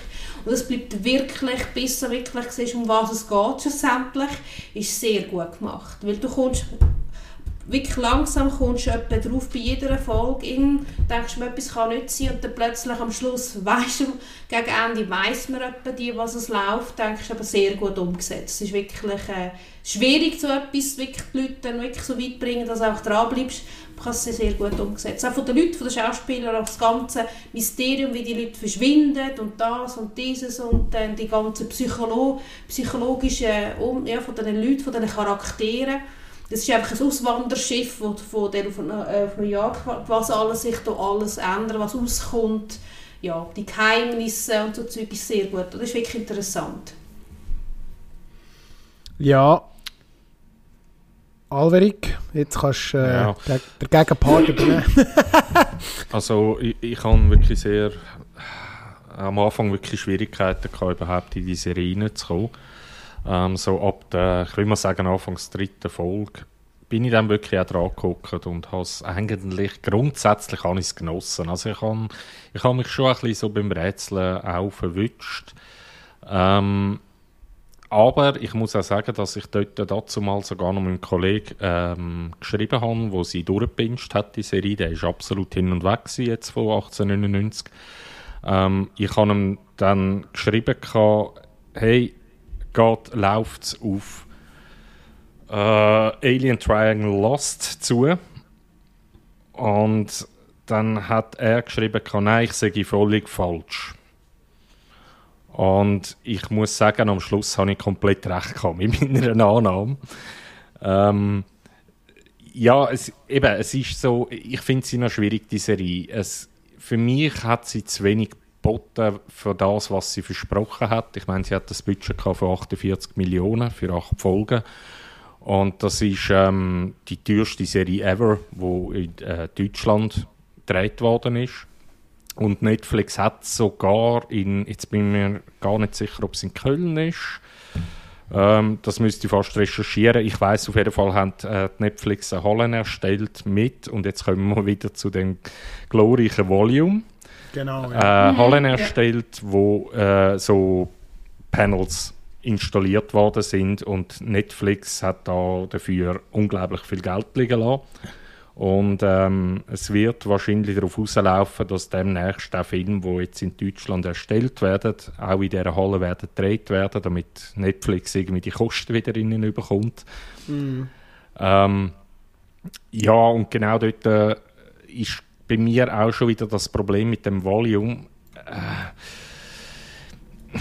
es, das Schiff, ich weiß auch nicht, das hat für mich so ein bisschen PlayStation 2 Qualität gehabt. Also, und ich finde, ein Schiff schlecht. Also bei der Ossansicht, Mensch. Ja, bei der Ossansicht, ja, genau. das stimmt. Das ist äh, mir aufgefallen, ja. Und das, das hat nicht so gut ausgesehen, ja. Genau, und bei einem Schiff finde ich, da musst du viel falsch machen, damit das Schiff nicht gut aussieht. Äh, also. Tod auf dem Nil Neuverfilmung sieht das Schiff noch mhm. schlimmer aus mhm. und hat noch, mehr, und hat noch einiges mehr gekostet. aber, aber bei Tod auf dem Nil bin ich mir gar nicht sicher, ist nicht das Einzige, was wirklich set war, ist das Schiff. Nein, nur Teile vom Schiff. Sie haben es genau gleich gemacht ah, okay, wie 1899. Okay. Sie haben wirklich so Zwischenböden, Deckbereiche gebaut Aha. und alles andere ist eigentlich Volume, ja. Ja, also eben genau. Und innen dran, wenn es also wirklich im Set rein war, ja. dann habe ich Stimmung gefunden. Auch ja, der, sehr, ja. Das der. Der Kohlerraum Kostüm wird so. Coraline gesagt. Genau. Oder Kohlerraum, also der, der Maschinenraum sensationell gut. Auch nachher, die, auch wie Charaktere auch eingekleidet sind, wie sie wie sie auch, es ist nicht so geleckt auch, also mhm. die Charaktere sind auch dreckig zum Teil. Mhm. Ähm, ja, ähm, ja, sorry, hat die unterbrochen, excuse, sag mal. Ja, ähm, und jetzt halt inhaltlich, es, es geht ja dort äh, schlussendlich um eigentlich drei Gesellschaftsschichten, die erste Klasse, die zweite Klasse und die dritte Klasse. Und die dritte Klasse sind halt wirklich die, die im Bauch vom Schiff irgendwie äh, dahin vegetieren. Ähm, ich habe grundsätzlich habe ich das auch sehr schön umgesetzt gefunden. Nur ist bei mir in dieser Serie nie das Gefühl aufgekommen, dass da 1500 Leute auf dem Schiff sind. Mhm, was sich aber nachher aus dem Twist erklärt. Ich, aber, das ist, aber, ja. aber trotzdem, am Anfang weißt du das ja noch nicht. Und das, das ja, stimmt schon. Aber, aber, eben, aber jetzt greifst du natürlich unglaublich weit führen, weil ich, ja, finde, ja, ich finde nämlich, der Twist hat die ganze Serie ad absurdum geführt. Mhm. Aber die komplette Serie, also es ist, ich finde, ich bin gar nicht glücklich mit dem Twist. Also, mhm. Aber da kommen wir ja nachher dann noch drauf. Genau. Ja, aber äh, ansonsten eben so muss, äh, nur zum nochmal schnell sagen, was mir jetzt halt wirklich gefallen hat, es ist äh, sicherlich der Sound, also das Sounddesign habe ich ziemlich stimmig gefunden. Ähm, ich habe auch immer die Outro-Songs habe ich einmal gut, gut gefunden an und für sich. Also ich finde eigentlich jeden Song, den sie gebracht haben, habe ich geliebt. Und das sind halt alles Klassiker-Songs. Äh, Nur habe ich dort auch ein bisschen das Problem gehabt, sie haben überhaupt nicht reingepasst in den Film. Also es Aber nicht ins Zeitgeschehen. Genau. Und also was soll spielen, ja. Genau. Aber sie, die, die Outro-Songs dienen ja immer als Foreshadowing für die nächste Folge. Genau. Ist eigentlich clever gelöst, nur ich weiß nicht, ob es die richtige Wahl war, schlussendlich. Ich frage mich halt, ob es die Leute, die es nicht recht... Ich so müssen zuerst checken, dass der Song wo am Schluss eingespielt wird, immer etwas mit der Handlung zu tun hat. Mhm. Und zwar inhaltlich. Mhm. Ähm, und das habe ich aber auch erst gecheckt, als ich es nachgoogeln Weil mir hat es darum auffällig gedacht, dass ja. die Songs ähm, äh, immer so, eben so moderne, äh, ein moderner Soundtrack in so ein Setting, wo ja überhaupt nicht in die Zeit passt. Mhm. habe ich schon gedacht, hä, das, muss ja nicht, das kommt ja nicht per Zufall. Und ich bin dann einfach recherchieren und dann habe ich plötzlich gedacht, aha, und dann habe ich mich achten, was sind es für Songs. Mhm. Genau. Und, und dann hat es funktioniert. Aber das musst du auch zuerst merken als Zuschauerin, Zuschauer. Ja. Hast, hast du das gemerkt, Coraline? Dass das eine Bedeutung Ja, hat? die- ja, das schon. Und der Witz ist, jetzt kommen wir wieder zurück zum Westworld, dort drinnen passiert es nämlich auch.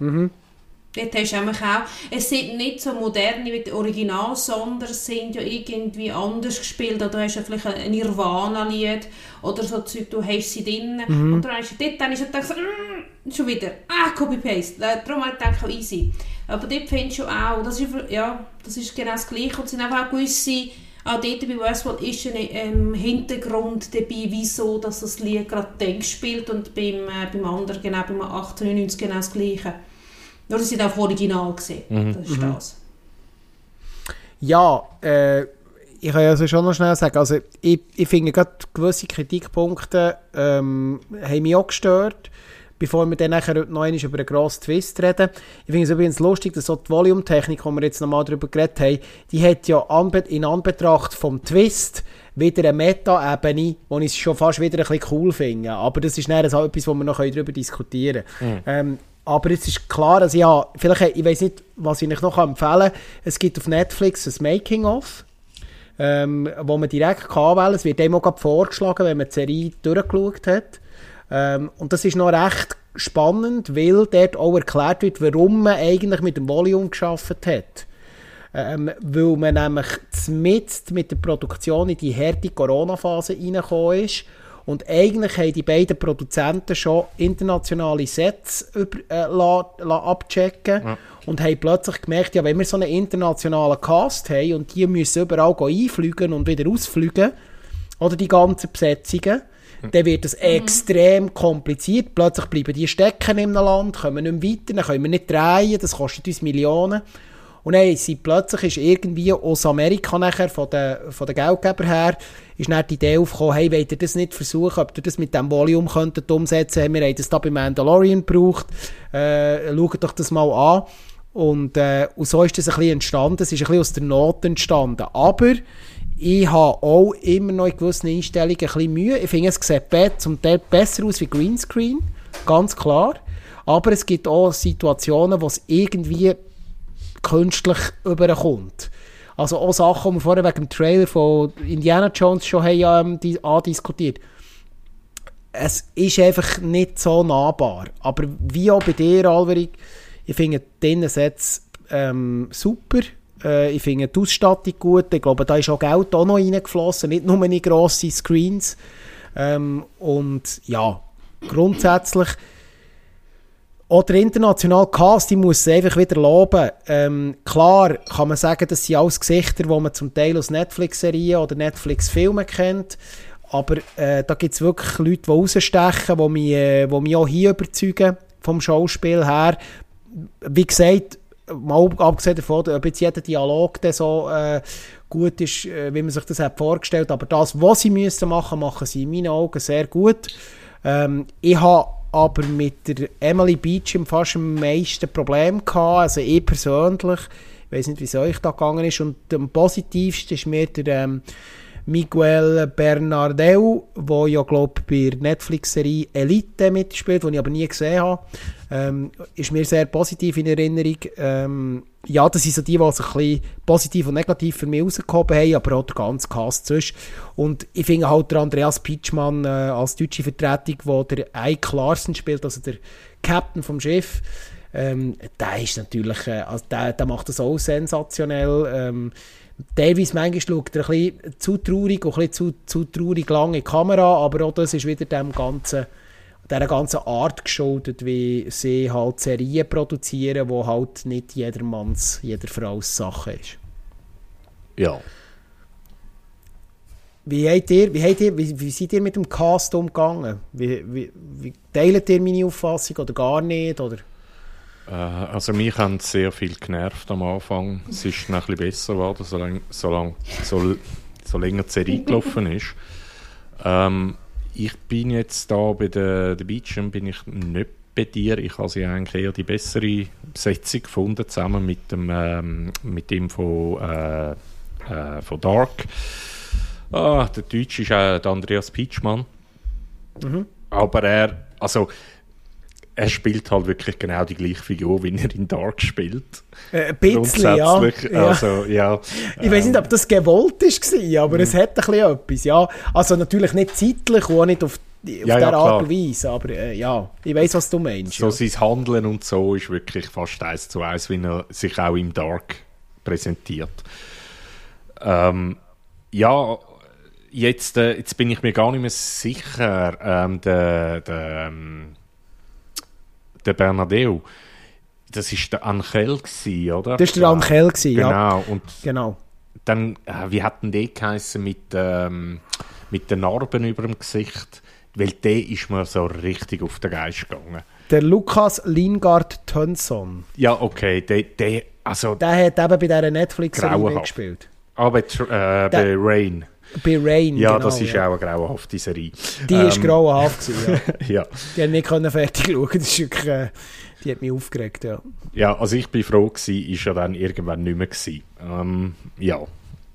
Aber ja. sonst bin ich eigentlich mit dem Cast irgendwann warm geworden. Und äh, Dings habe ich auch wirklich sehr gut gefunden. Ähm, ich glaube, Isabella Wey gewesen, ähm, ja. sie, wo Fake-Japanerin gespielt hat. Ja, ist ja, wo, Chinesin. Wo, kan wo Chinesin ist und genau. Kantonesisch genau. redet und so. Das war sehr lustig, ja.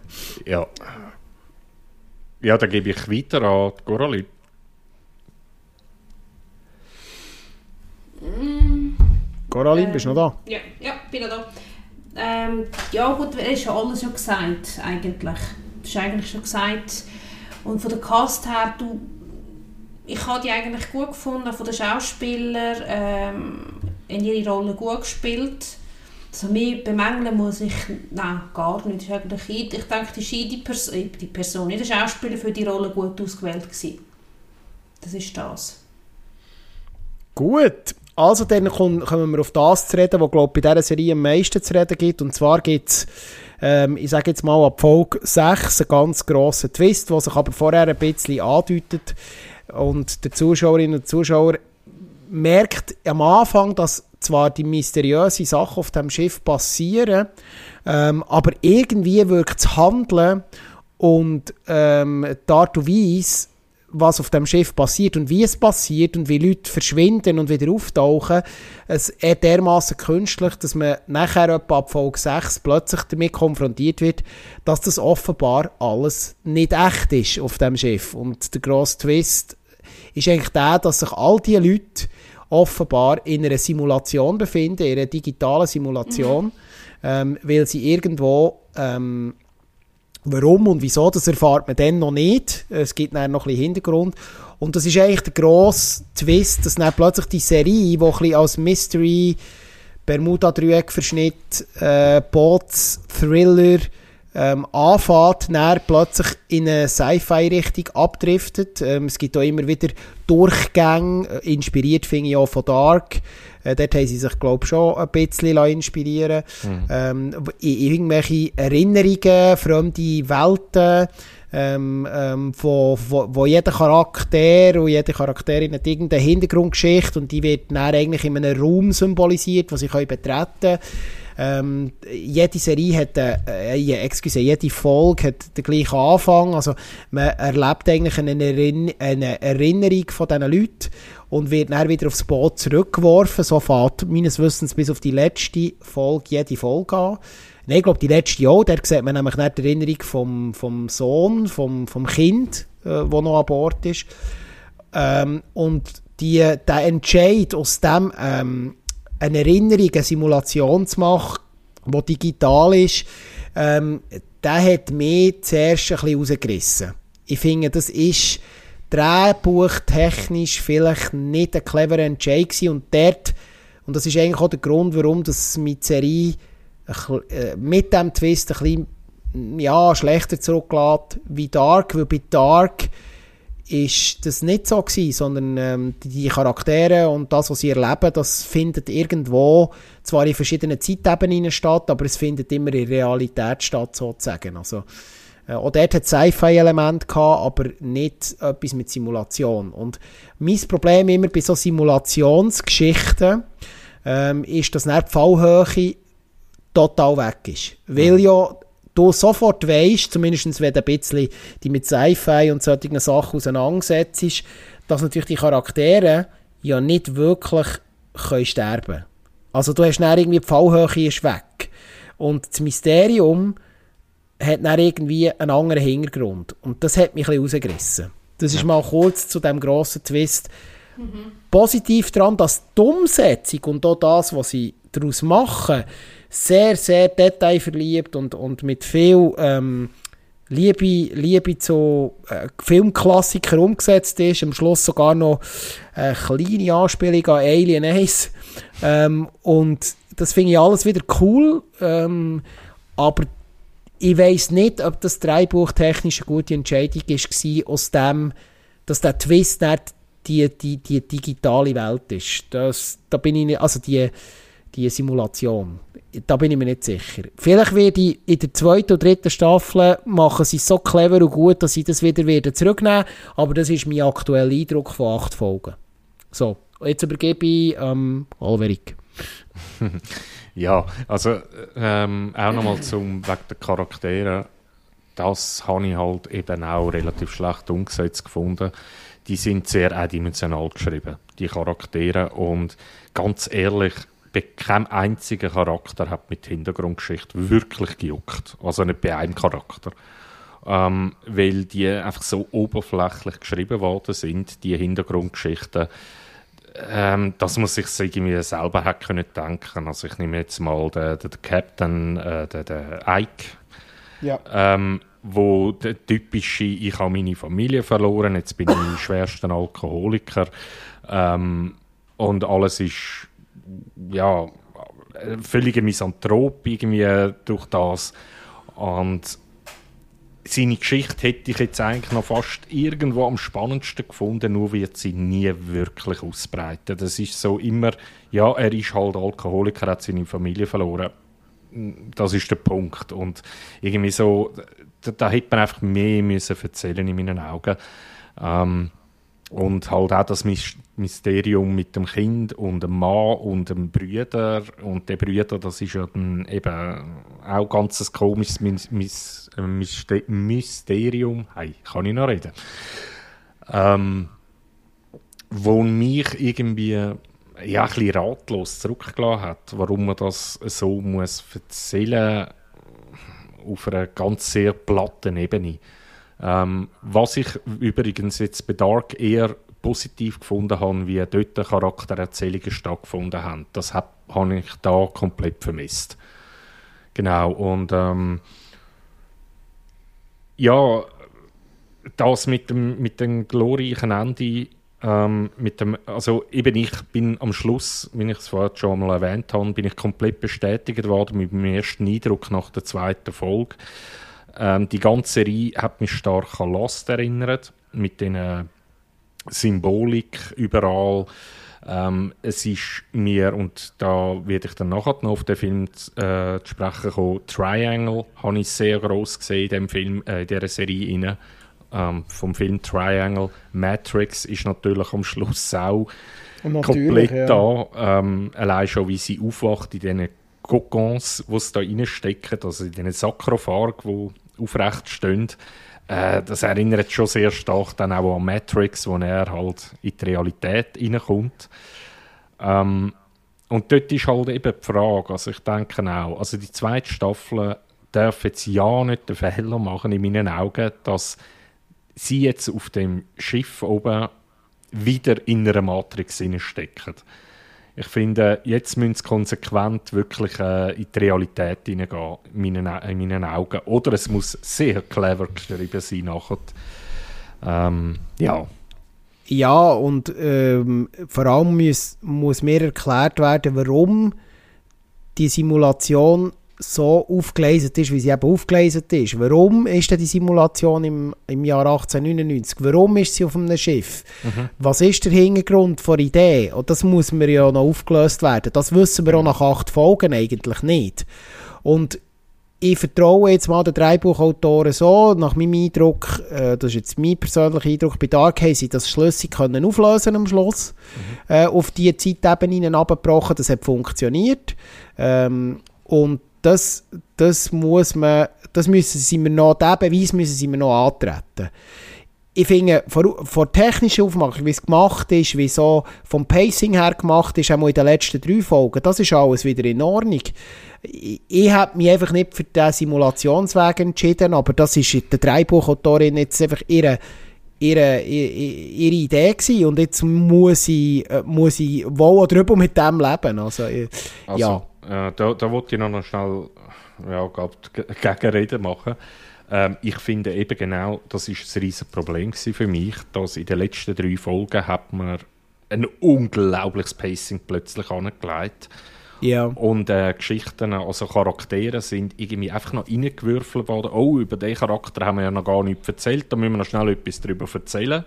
Und es hat sich alles irgendwie, die ganzen Ereignisse haben sich völlig überstürzt irgendwie abgespielt plötzlich. Ähm, da bin ich ein bisschen anderer Meinung als du. Also ich habe es eher ähm, überstürzt gefunden, die letzten drei Folgen. Aber vielleicht Coraline sieht das ein bisschen anders. Mm, nein, ich habe eigentlich dort, wo man einfach den Twist von dort weg, äh, ich finde es dort, äh, gut, man, man vermutet es ja, du kommst eine Vermutung über, schon vorher, aber bei dort beim Twist finde ich nicht, überhaupt nicht überstürzt, gar nicht. Überhaupt nicht, finde ich. Es ist wirklich alles wirklich auch für mich, also für mich, also ich habe sie ja, äh, ich sage, ich habe sie nicht binge-watched, die sondern ich habe sie in, äh, äh, innerhalb von einer Woche geschaut. Und ich hatte jetzt irgendwie das Gefühl gehabt, überhaupt nicht. Ich habe einfach gedacht, für mich ist natürlich ähm, ab, und, äh, dort ab die, ähm, die sechste Folge, bei der Pyramide, glaube ich, ist die sechste man weiß, wie sie heisst. Dort, ab dieser Zeit dort finde ich eigentlich, ist für mich interessanter geworden. Also der ganze Plot. Ja.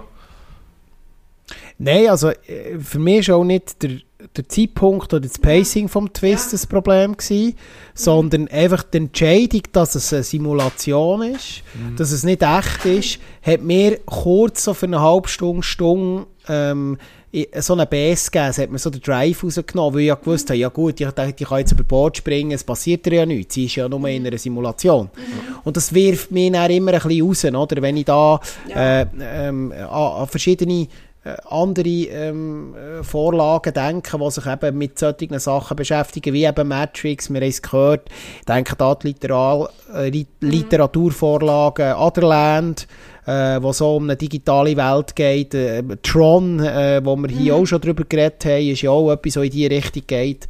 Ähm, aber das, das, nimmt mir immer ein bisschen den Drive raus. Mhm. Obwohl ich ja ein grosser Sci-Fi-Fan bin, ähm, ist das so ein bisschen näher, aha, aber jetzt hätten wir doch immer sagen die sind alle so, die Charaktere müssen mir jetzt ans Herz wachsen. Und jetzt weiss ich irgendwie, ja gut, aber dann kann ja eigentlich in Realität gar nichts passieren.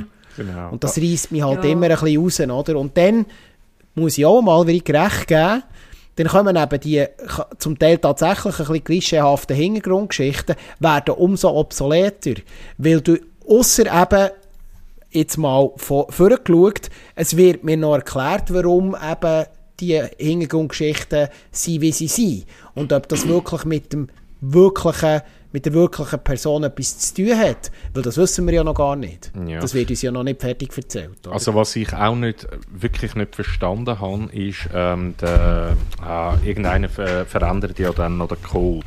Ähm, Richtig, ja. Also Mann, das ist der Ehemann von ihr, ja, ja, genau. genau. Und der, Mora, ist ja, ja, Genau, und der ist am Schluss auch in dieser in den Sakrophag irgendwie eingeschlossen. Mhm. Ja. Und da frage ich mich halt schon, also wie hat er den, den Code verändert? Also er hat... Also müsste er ja das rein gedanklich gemacht haben. Genau, und, und äh, das nächste ist, was ich eigentlich eine interessante Idee gefunden habe, und ich habe es jetzt einfach so interpretiert, ist, dass der, der Käfer, der da immer wieder vorkommt und Türen ja. öffnet, im Prinzip eine Art ein Glitch ist, also in der Gamersprache das habe ich auch so, Das habe ich auch so interpretiert, ja. Mhm. Dass, dass das wie ein Fehler in der Programmierung ja. ist. Genau, so. und dass sie den ja. Glitch irgendwie ausnutzen, um durch Türen zu kommen, wo man eigentlich gar nicht laut der Programmierung nicht darf durchkommen Aber genau. eben mit der Auflösung am Schluss macht das überhaupt alles keinen Sinn mehr. Weil wie sollen es dann die Glitches und so können aus aushebeln. ja. Wir machen sie das gedanklich. Genau. Also, ich, ich bin dann gespannt, ob das noch logisch erklärt wird. Ich, ich glaube, dass, äh, wenn sie das wirklich können erklären können, dann können sie tatsächlich nochmal einen Schub, äh, einen Drive reingeben. Ähm, Jetzt nach acht Folgen bin ich so, ich sage jetzt mal, bei einem 3,5 von 5 oder so.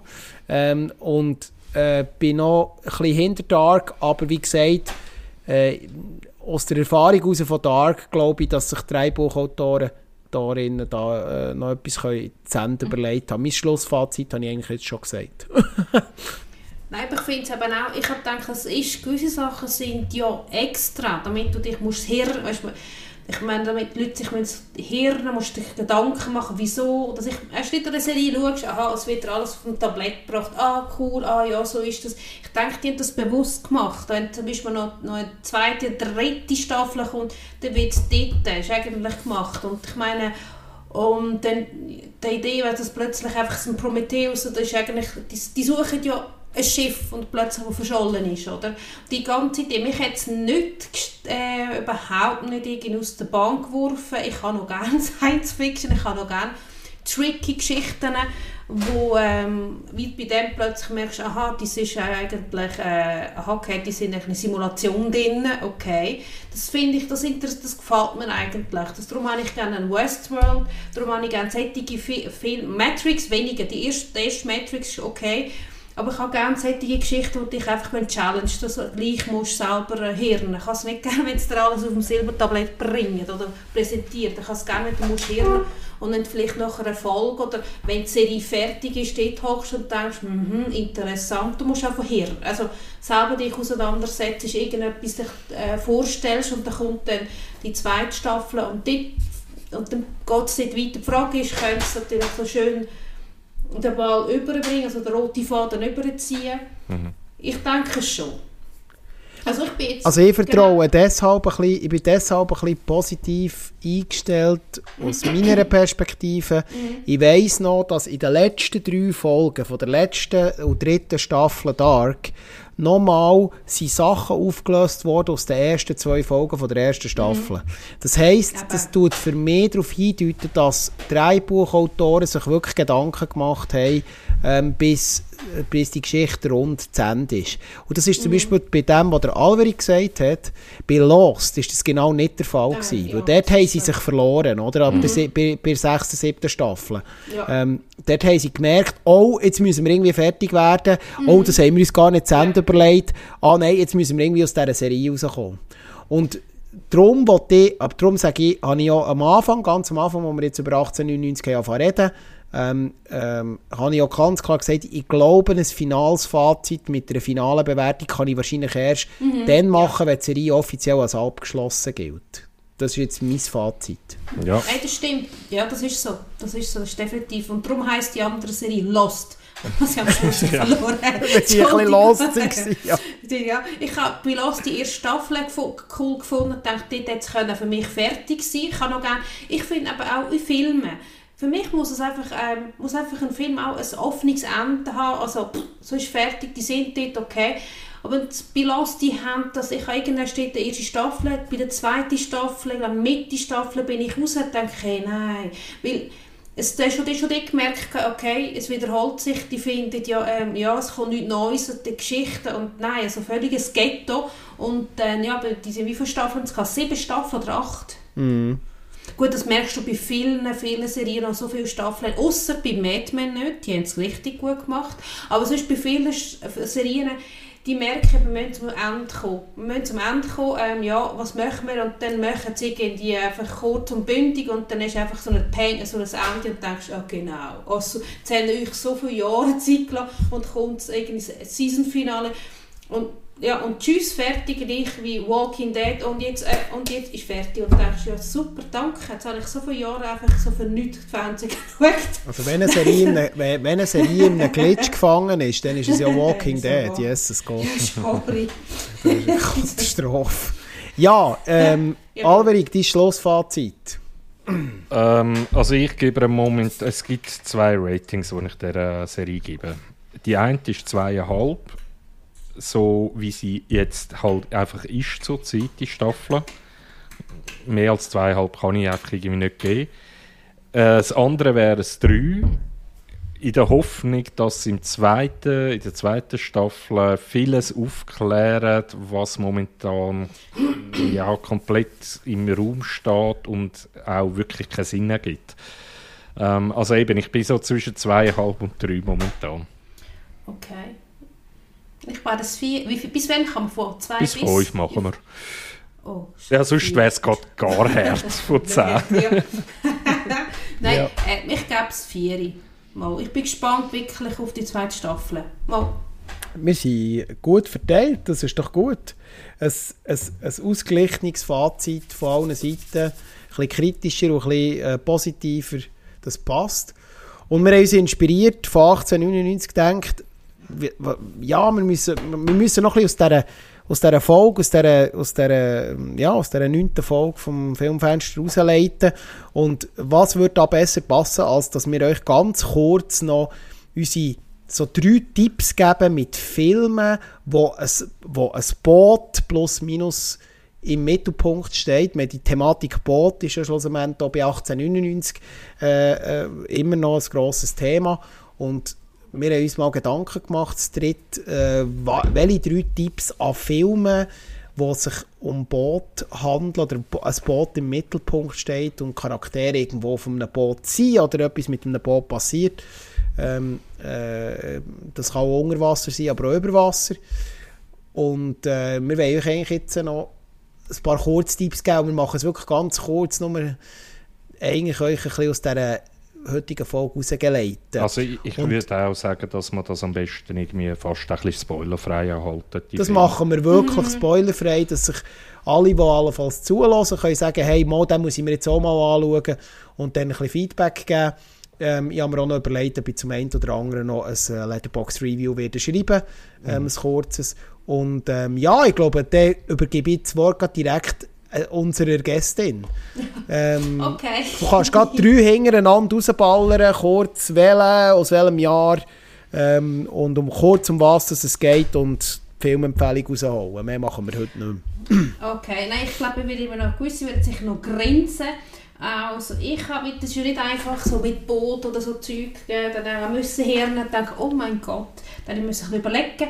Dann ist man ganz, das, das ist vielleicht nicht entgegen, viele kennen es wahrscheinlich nicht, aber kennen wahrscheinlich Band, ähm, die Beatles, die haben den Film Yellow Submarine ist ein halber Trickfilm gewesen. Das ist ein lustig, ist 1968 gemacht, äh, gedreht worden von George Dunning. Es ist eigentlich wie ein Videoclip. Heutzutage wäre es wie ein Videoclip, weil kommen alle die Lieder von der ähm, zum, äh, habe ich es richtig ausgewachsen, der Titel von der St. Pepper Lonely Heart Band, das ist einfach das, sie sind einfach Yellow Submarine, die kämpfen äh, in dem Trickfilm über ähm, die böse Leute und so. Und mit der Musik wollen die Leute eigentlich wieder zu sich nehmen. Es ist einfach ein lustiger, witziger, ja, 68, also Beatles-Film, eigentlich eher so für mich einfach so ein Music-Clip heutzutage, würde ich den längeren. Ist noch herzig, die Musik ist äh, positiv, äh, ja, du als Gag. Das Einzige, was noch als drittes in mir in Sinn ist, ist, kenne ich keinen Bootsfilm. Dann zurück zu einem anderen, den ich auch cool finde. Ich finde äh, eh den Regisseur Wes Anderson seine Filme genial. Sind wahrscheinlich, weil sie ein bisschen surrealistisch sind, ein bisschen farbig und speziell. Also nicht 0815 sind äh, für amerikanische Filme. Und es ist der Life Aquatic with Steve Zissou. Das ist die Tiefseetaucher, ist ein lustiger, äh, ähm, schräger Film. Ich finde, der noch mit, ähm, der spielt spielt Bill Murray, Owen Wilson, Kate Blanchett, Angelica Houston, einfach gute, also gute Schauspieler, sehr gute also Hollywood-Schauspieler. Äh, es ist eigentlich, ähm, wie kann man sagen, es geht auf den Kapitän Steve Sisu gespielt von Bill Murray, wo ein, ein berühmter Ozeangraf und Dokumentarfilmer ist und es läuft alles dem Schiff. Es ist einfach, kann das muss man sehen, das, den Film kann man nicht erklären, da muss man sehen, das ist wirklich ein schräger, lustiger Film von Wes Anderson, der wirklich jemand die Filme kennt von, von ihm, das ist wirklich, dem, das ist, das ist einfach genial. Also ist für, ist von etwas, für, wie die Engländer sagen, für so etwas completely different, man schaut zu einem Film. Und sonst äh, den letzten habe ich vor vielen Jahren gesehen. Und das ist, ähm, ja, das ist ähm, Abyss. Und da ist von James Cameron, das ist einfach unten so ein, so eine, ein Alien, nicht Alien, so ein Lebewesen, das bei diesen Leuten einfach dort unter einem U-Boot kommt, ähm, dem Unterwasser und das ist auch gut, also die Ed Harris, die mitspielt, das, ähm, genau, das ist einfach so U-Boot, da kommt auch so ein, Viech drin und das ist einfach, ja, ist von dem Film interessant, wie es ist unter See, also wirklich dort vom äh, Steve, äh, Cameron kennt man ja, der ist schon ein Genie, wenn du solche Filme hast. ist ziemlich einer, der auf das auch Ästhetik und das muss auch perfekt sein. Und das ist genau, das ist im 89, nein, da bin ich, da bin ich 11 gewesen, nein, 89 im Kino gekommen, das ist das. Das ist ein Science-Fiction-Film. Ja. Hallo? Ah, gut, ich habe nicht mehr gehört. Ja. Also. Ja. Alverik, leg los. Soll ich machen? Gut. Ja, sicher. Also, ich, ich habe eigentlich das gleiche Problem gehabt. ähm, wie Coraline, wo du gekommen bist. Ja, drei Schiffsfilme. Äh, ich, ich kann gerade mal noch so als Einleitung sein, ähm, sagen, es hat einfach geheißen, ja, drei Filme muss man noch bringen. Und ich habe gefragt, ja, ist egal aus welchem Jahr? Ja, ja, ist egal. Und dann habe ich dir ähm, meine drei Filme präsentiert und du sagst, hä, wo kommt da das Schiff vor? Ja, ähm, bei Seven und Texas Chainsaw Massacre sind sie tatsächlich nie auf einem Schiff. und ich habe dann wirklich müssen überlegen, hey, Schiffsfilm. Und ja. dann ist mir tatsächlich zuerst in den Sinn gekommen, ähm, The Ghost Ship. Und zwar der völlig schreckliche Horrorfilm aus dem 2007, wenn ich mich nicht täusche. Und da habe ich gedacht, aber ich habe eben schon mal irgendeinen so Film gesehen, aber der ist älter. Und darum habe ich mich auch für den Ghost Ship entschieden, aber aus dem 1943. Ähm, und ja, man kann sich vorstellen, der ist natürlich schwarz-weiß und äh, schön auf 4-3-Format, also richtig schön noch rechteckig, äh, viereckig. Ähm, und durch das auch sehr klaustrophobisch, anmutend kurz, es geht dort darum, dass ein, äh, der Tom Marion, das ist so ein junger Handelsmarinenoffizier, der bei der Altair ähm, als zweiter, nein, dritten Offizier ähm, anheuert und dort mit dem Captain Stone ins Gespräch kommt und auch behandelt wird wie sind, also der, der Captain Stone behandelt äh, den Tom wie sein Sohn, sein eigener, und der Tom fühlt sich das erste Mal von einem Erwachsenen eigentlich ernst genommen. Und ähm, das Ganze ist dann aber nach ein paar seltsamen Todesfällen entwickelt Tom ein bisschen Verdacht. Und das ist. Und er geht dem Ganzen an und es hat schlussendlich ist der Film ein kleiner Thriller. Er geht auch nicht allzu lang. Und er hat eine sehr, sehr amüsante Background-Story. Der Film gibt es eigentlich erst wieder seit, 19, äh, seit den 90er Jahren. Genau das Datum konnte ich nicht herausfinden, lustigerweise. Und zwar ist der, der Film 50 Jahre lang ähm, verboten worden zum Handel, weil ähm, RKO Studios, die gibt es heute nicht mehr, auf jeden Fall nicht nach meiner Recherche, sollte es die nicht mehr geben. Ähm, die sind konfrontiert worden wegen Plagiatsvorwurf und darum hat der Film erst 50 Jahre später, also in den 90er Jahren, dann in, ja, ins Heimkino zurückgefunden, sprich auf einer DVD-Collection. Und äh, also selbst der Film ist auch ein bisschen eine Geisterstory. Ähm, ich kann empfehlen, ich habe ihn besser in Erinnerung muss ich sagen, aber ja, also wenn man so wirklich auf so richtig schöne klaustrophobische, schwarz also monochromatische Filme steht, kann man auf jeden Fall hineinschauen. Ja, ähm, als zweites habe ich die, die ich jetzt schon ein paar Mal angekündigt habe, äh, im Verlauf von 1899, und das wäre Triangle. Und Triangle, Triangle ist ein Sci-Fi-Horrorfilm, würde ich sagen, aus dem 2009, englische Produktion. Und der greift eigentlich, also es, es geht darum, dass äh, Jess, das ist die Hauptprotagonistin in dem Film, äh, geht mit ihren Freunden auf eine Yacht und sie fahren raus aufs Meer und kentern dort. Und bevor sie eigentlich untergehen, sehen sie einen grossen äh, Ozeandampfer, der auf sie zukommt, wo sie dann besteigen können. Also sie, es wird auch eine Leiter runtergelassen, sprich ja, so da die, die Strickleiter halt, wo man kennt von grossen Schiffen. Ähm, und sie könnten tun, nur Jess ich traut dieser Sache schon von Anfang an nicht und weiß irgendwie, dass sie schon mal auf dem Schiff war. Und der, der Film der schafft es wirklich, unglaublich viel Twists einzubauen. Und es ist also ganz wirklich zum Ende, man hat so viele Variationen, wie der Film eigentlich, was er jetzt erzählen. Also es ist für mich eines von der ein kleines Meisterwerk eigentlich. Also Triangle kann ich wirklich empfehlen, wenn man ein bisschen auf Horror steht. Es ist jetzt nicht irgendwie unglaublich brutales, aber Sci-Fi-Horror vom Feinsten. Also ich liebe den Film tatsächlich. Ähm, ja, und dann mache ich gerade weiter mit Triangle und jetzt komme ich in die heutige Zeit, 2022. Ähm, ist momentan noch in den Kinos, aber auch nur Arthouse. Also es ist jetzt nicht in den grossen Kinos vertreten, der Film. Leider, finde ich. Weil ich könnte, äh, ja, ich habe das äh, vorher mit dem Fisto noch so ähm, bereden gehabt. Das ist sicher ein Anwärter für den Oscar. Und zwar geht es um Triangle of Sadness. Ähm, das ist ganz ein weirder Film, ähm, vom äh, Östlund, von Ruben Östlund und hat eine ganz eigene Erzählweise, also in verschiedene Akte aufteilt.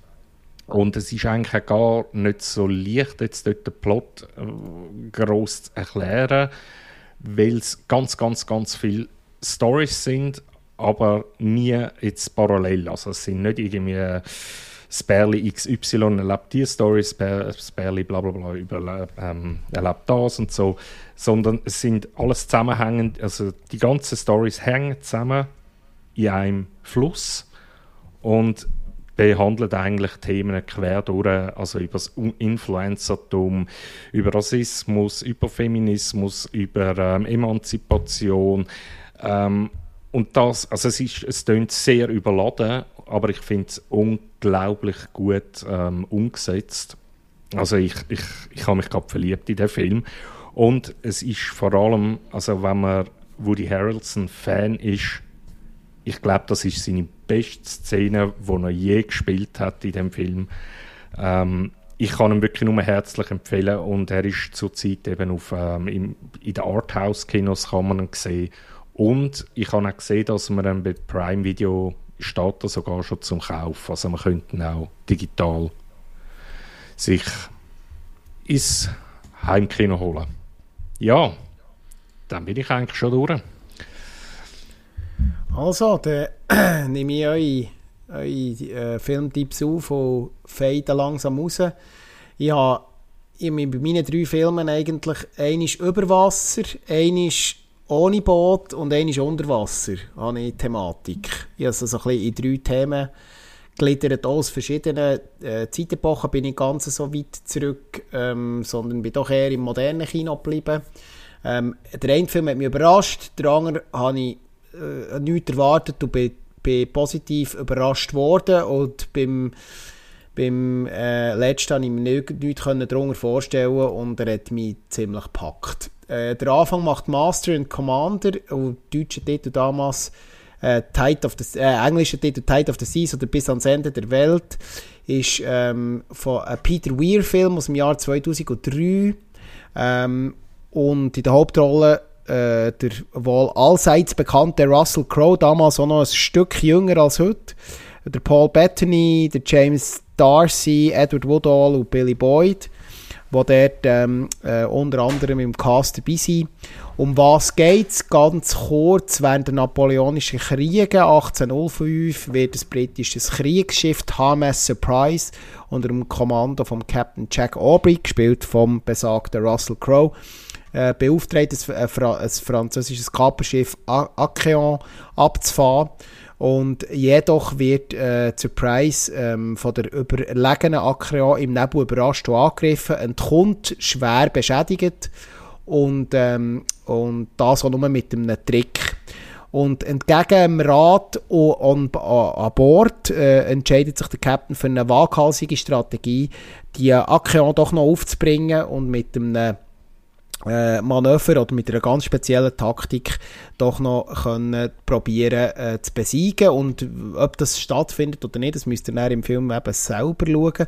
Und mein Problem ist immer bei diesen, ähm, ja, diesen historisch, äh, das, also die Geschichte basiert zwar auf einer, auf einer historisch äh, bekannten Geschichte, ist natürlich typisch Hollywood noch ein bisschen aufgeblasen worden hier, ähm, darum hier, meine Erwartungen waren relativ tief und der hat mich einfach schauspielerisch von den Kostümen, vom Pacing, ähm, von der Aufmachung, ähm, von der Spannung auch, was dort für Spannungsszenen entwickelt werden, extrem überzeugt. Ich schaue den ein paar Jahre wieder mal, ähm, weil er mir gefällt oder wenn ich ihm gerade per Zufall reinschaue, kann der wirklich auch Leute, die sagen, ah, so, äh, so äh, Schiffgeschichten irgendwie um, in den 1800 rum, das ist gar nichts für mich.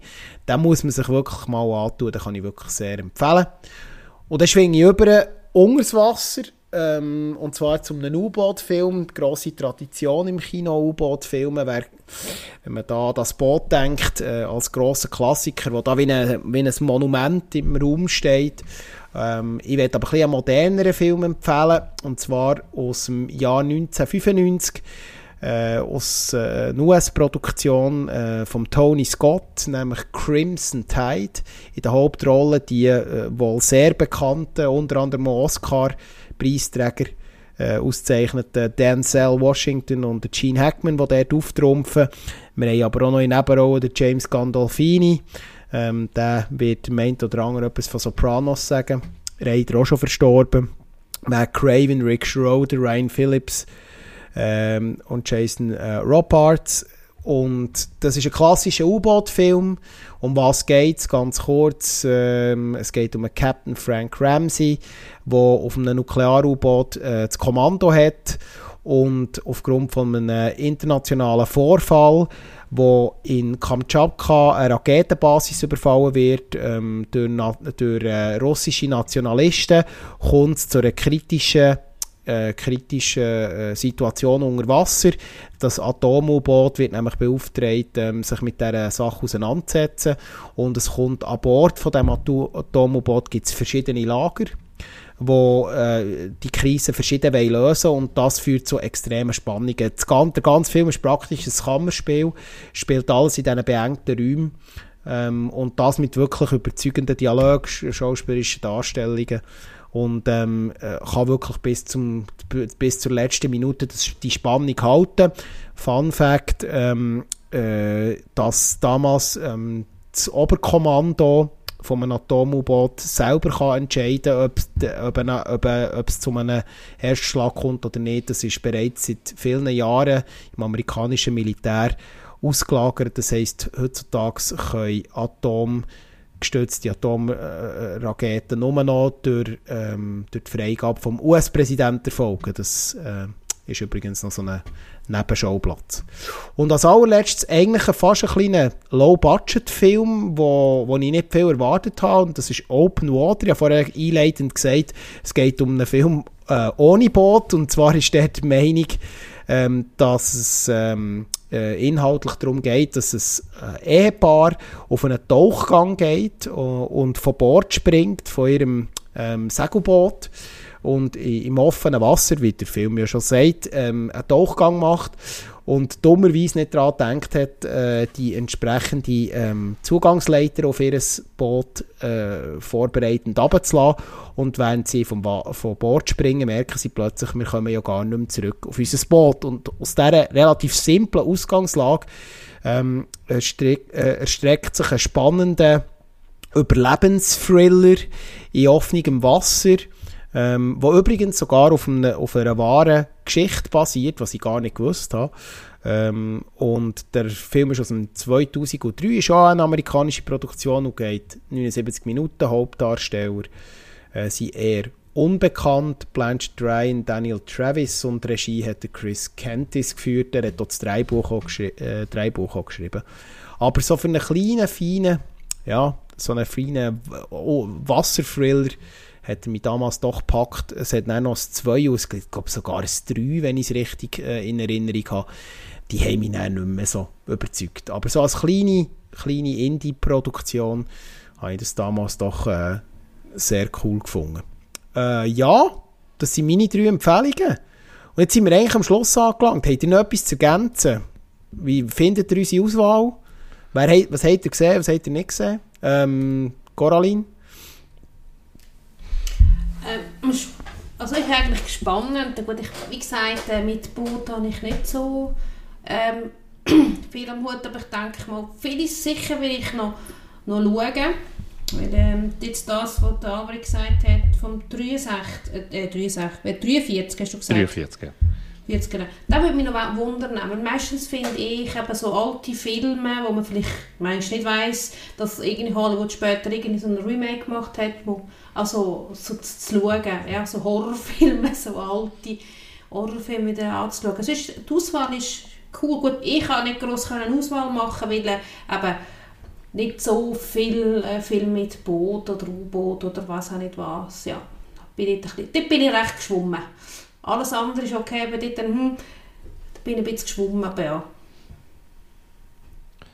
Ja, also bei mir sind im Verlauf eben dann schlussendlich schon noch ein paar Filme in den Sinn gekommen, wo man sicherlich könnte erwähnen äh, wie mhm. zum Beispiel Meuterei auf der Bounty mhm. oder äh, das Philadelphia-Experiment. Also es, es, gibt sicher noch ganz viel und die, die genannt worden sind, habe ich, muss ich auch ganz, also das Crimson Tide habe ich definitiv mal gesehen, ist aber sehr lang her. Abyss genauso natürlich.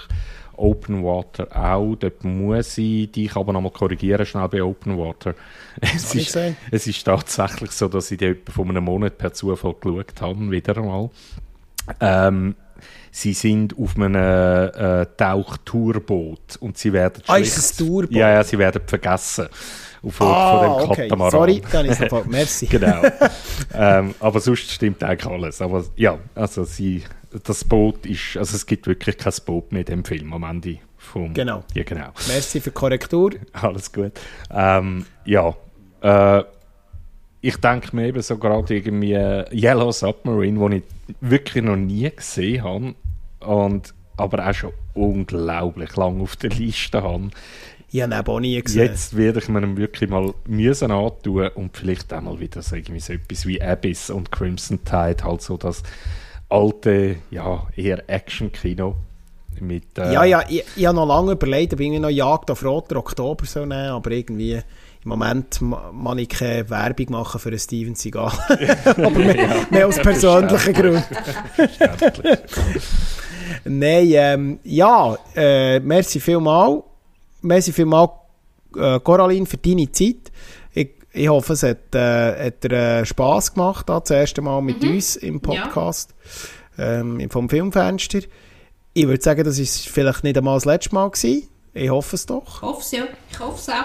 Obwohl es ist komisch, ich Kopfhörer und ich, meine Stimme, das wäre so heiser. Also, ich höre mich einfach mit den Kopfhörern komisch. Das ist normal. ich denke, langt er denkt, hoffentlich töne ich nicht so, wie ich mich höre. So, uh. Nein, alles gut. Wir hören dich, wenn wir dich immer hören. Ah, das ist Und ich, ich, zwinge jetzt, ich zwinge jetzt meinen Kollegen, der Alverig, zu den, zu den heutigen Schlusswort, weil ich habe die Einleitung übernommen. Ja. Äh, ich, bin, ich, ich tue mich ausklinken. Ich, das war sie, die neunte Folge und die letzten Worte gebühren. Ähm, Monsieur. Ich wollte äh, die Folge tatsächlich ähm, persönlich jetzt äh, jemandem widmen und zwar der Charles B. Ich glaube, man, nennt, man spricht den Namen so aus. Das ist jetzt natürlich auch ein bisschen doof. Äh, Charles B. Dean. Und sie hat ähm, bei Triangle of Sadness ähm, eine Hauptrolle gehabt und sie ist an einer Lungeninfektion gestorben, kurz nach den Dreharbeiten und ist gerade mal 32 Jahre alt geworden. Oh. Und ähm, ja, an und für sich, mich hat es gefreut, haben wir dich dabei jetzt gehabt, Coraline. Mhm. Und schauen Danke wir... für die Einladung. Ja, gerne. Schauen wir positiv in die Zukunft. Vielleicht ergibt es sich ja wieder. Und, ähm, einfach kein Boot, einfach kein Boot und kein Drachen. Nein, so das nächste Mal, nein, Boot haben wir jetzt glaube kein Drachen, bitte kein Drachen. Nein, Witz. Ja, da gibt es ja sehr wenig Filme, aber ja. ähm, ja, ich denke, ich wünsche einen guten Start in Mantic. Wenn er das, ja gut, unsere Folge wird ja wahrscheinlich erst am Dienstag rauskommen, von dem her einen guten Start im Mittwoch. Und ja, verabschieden wir uns für mhm. jetzt und wir hören uns in ein paar Wochen wieder. Ciao zusammen. Tschüss zusammen. Tschüss zusammen.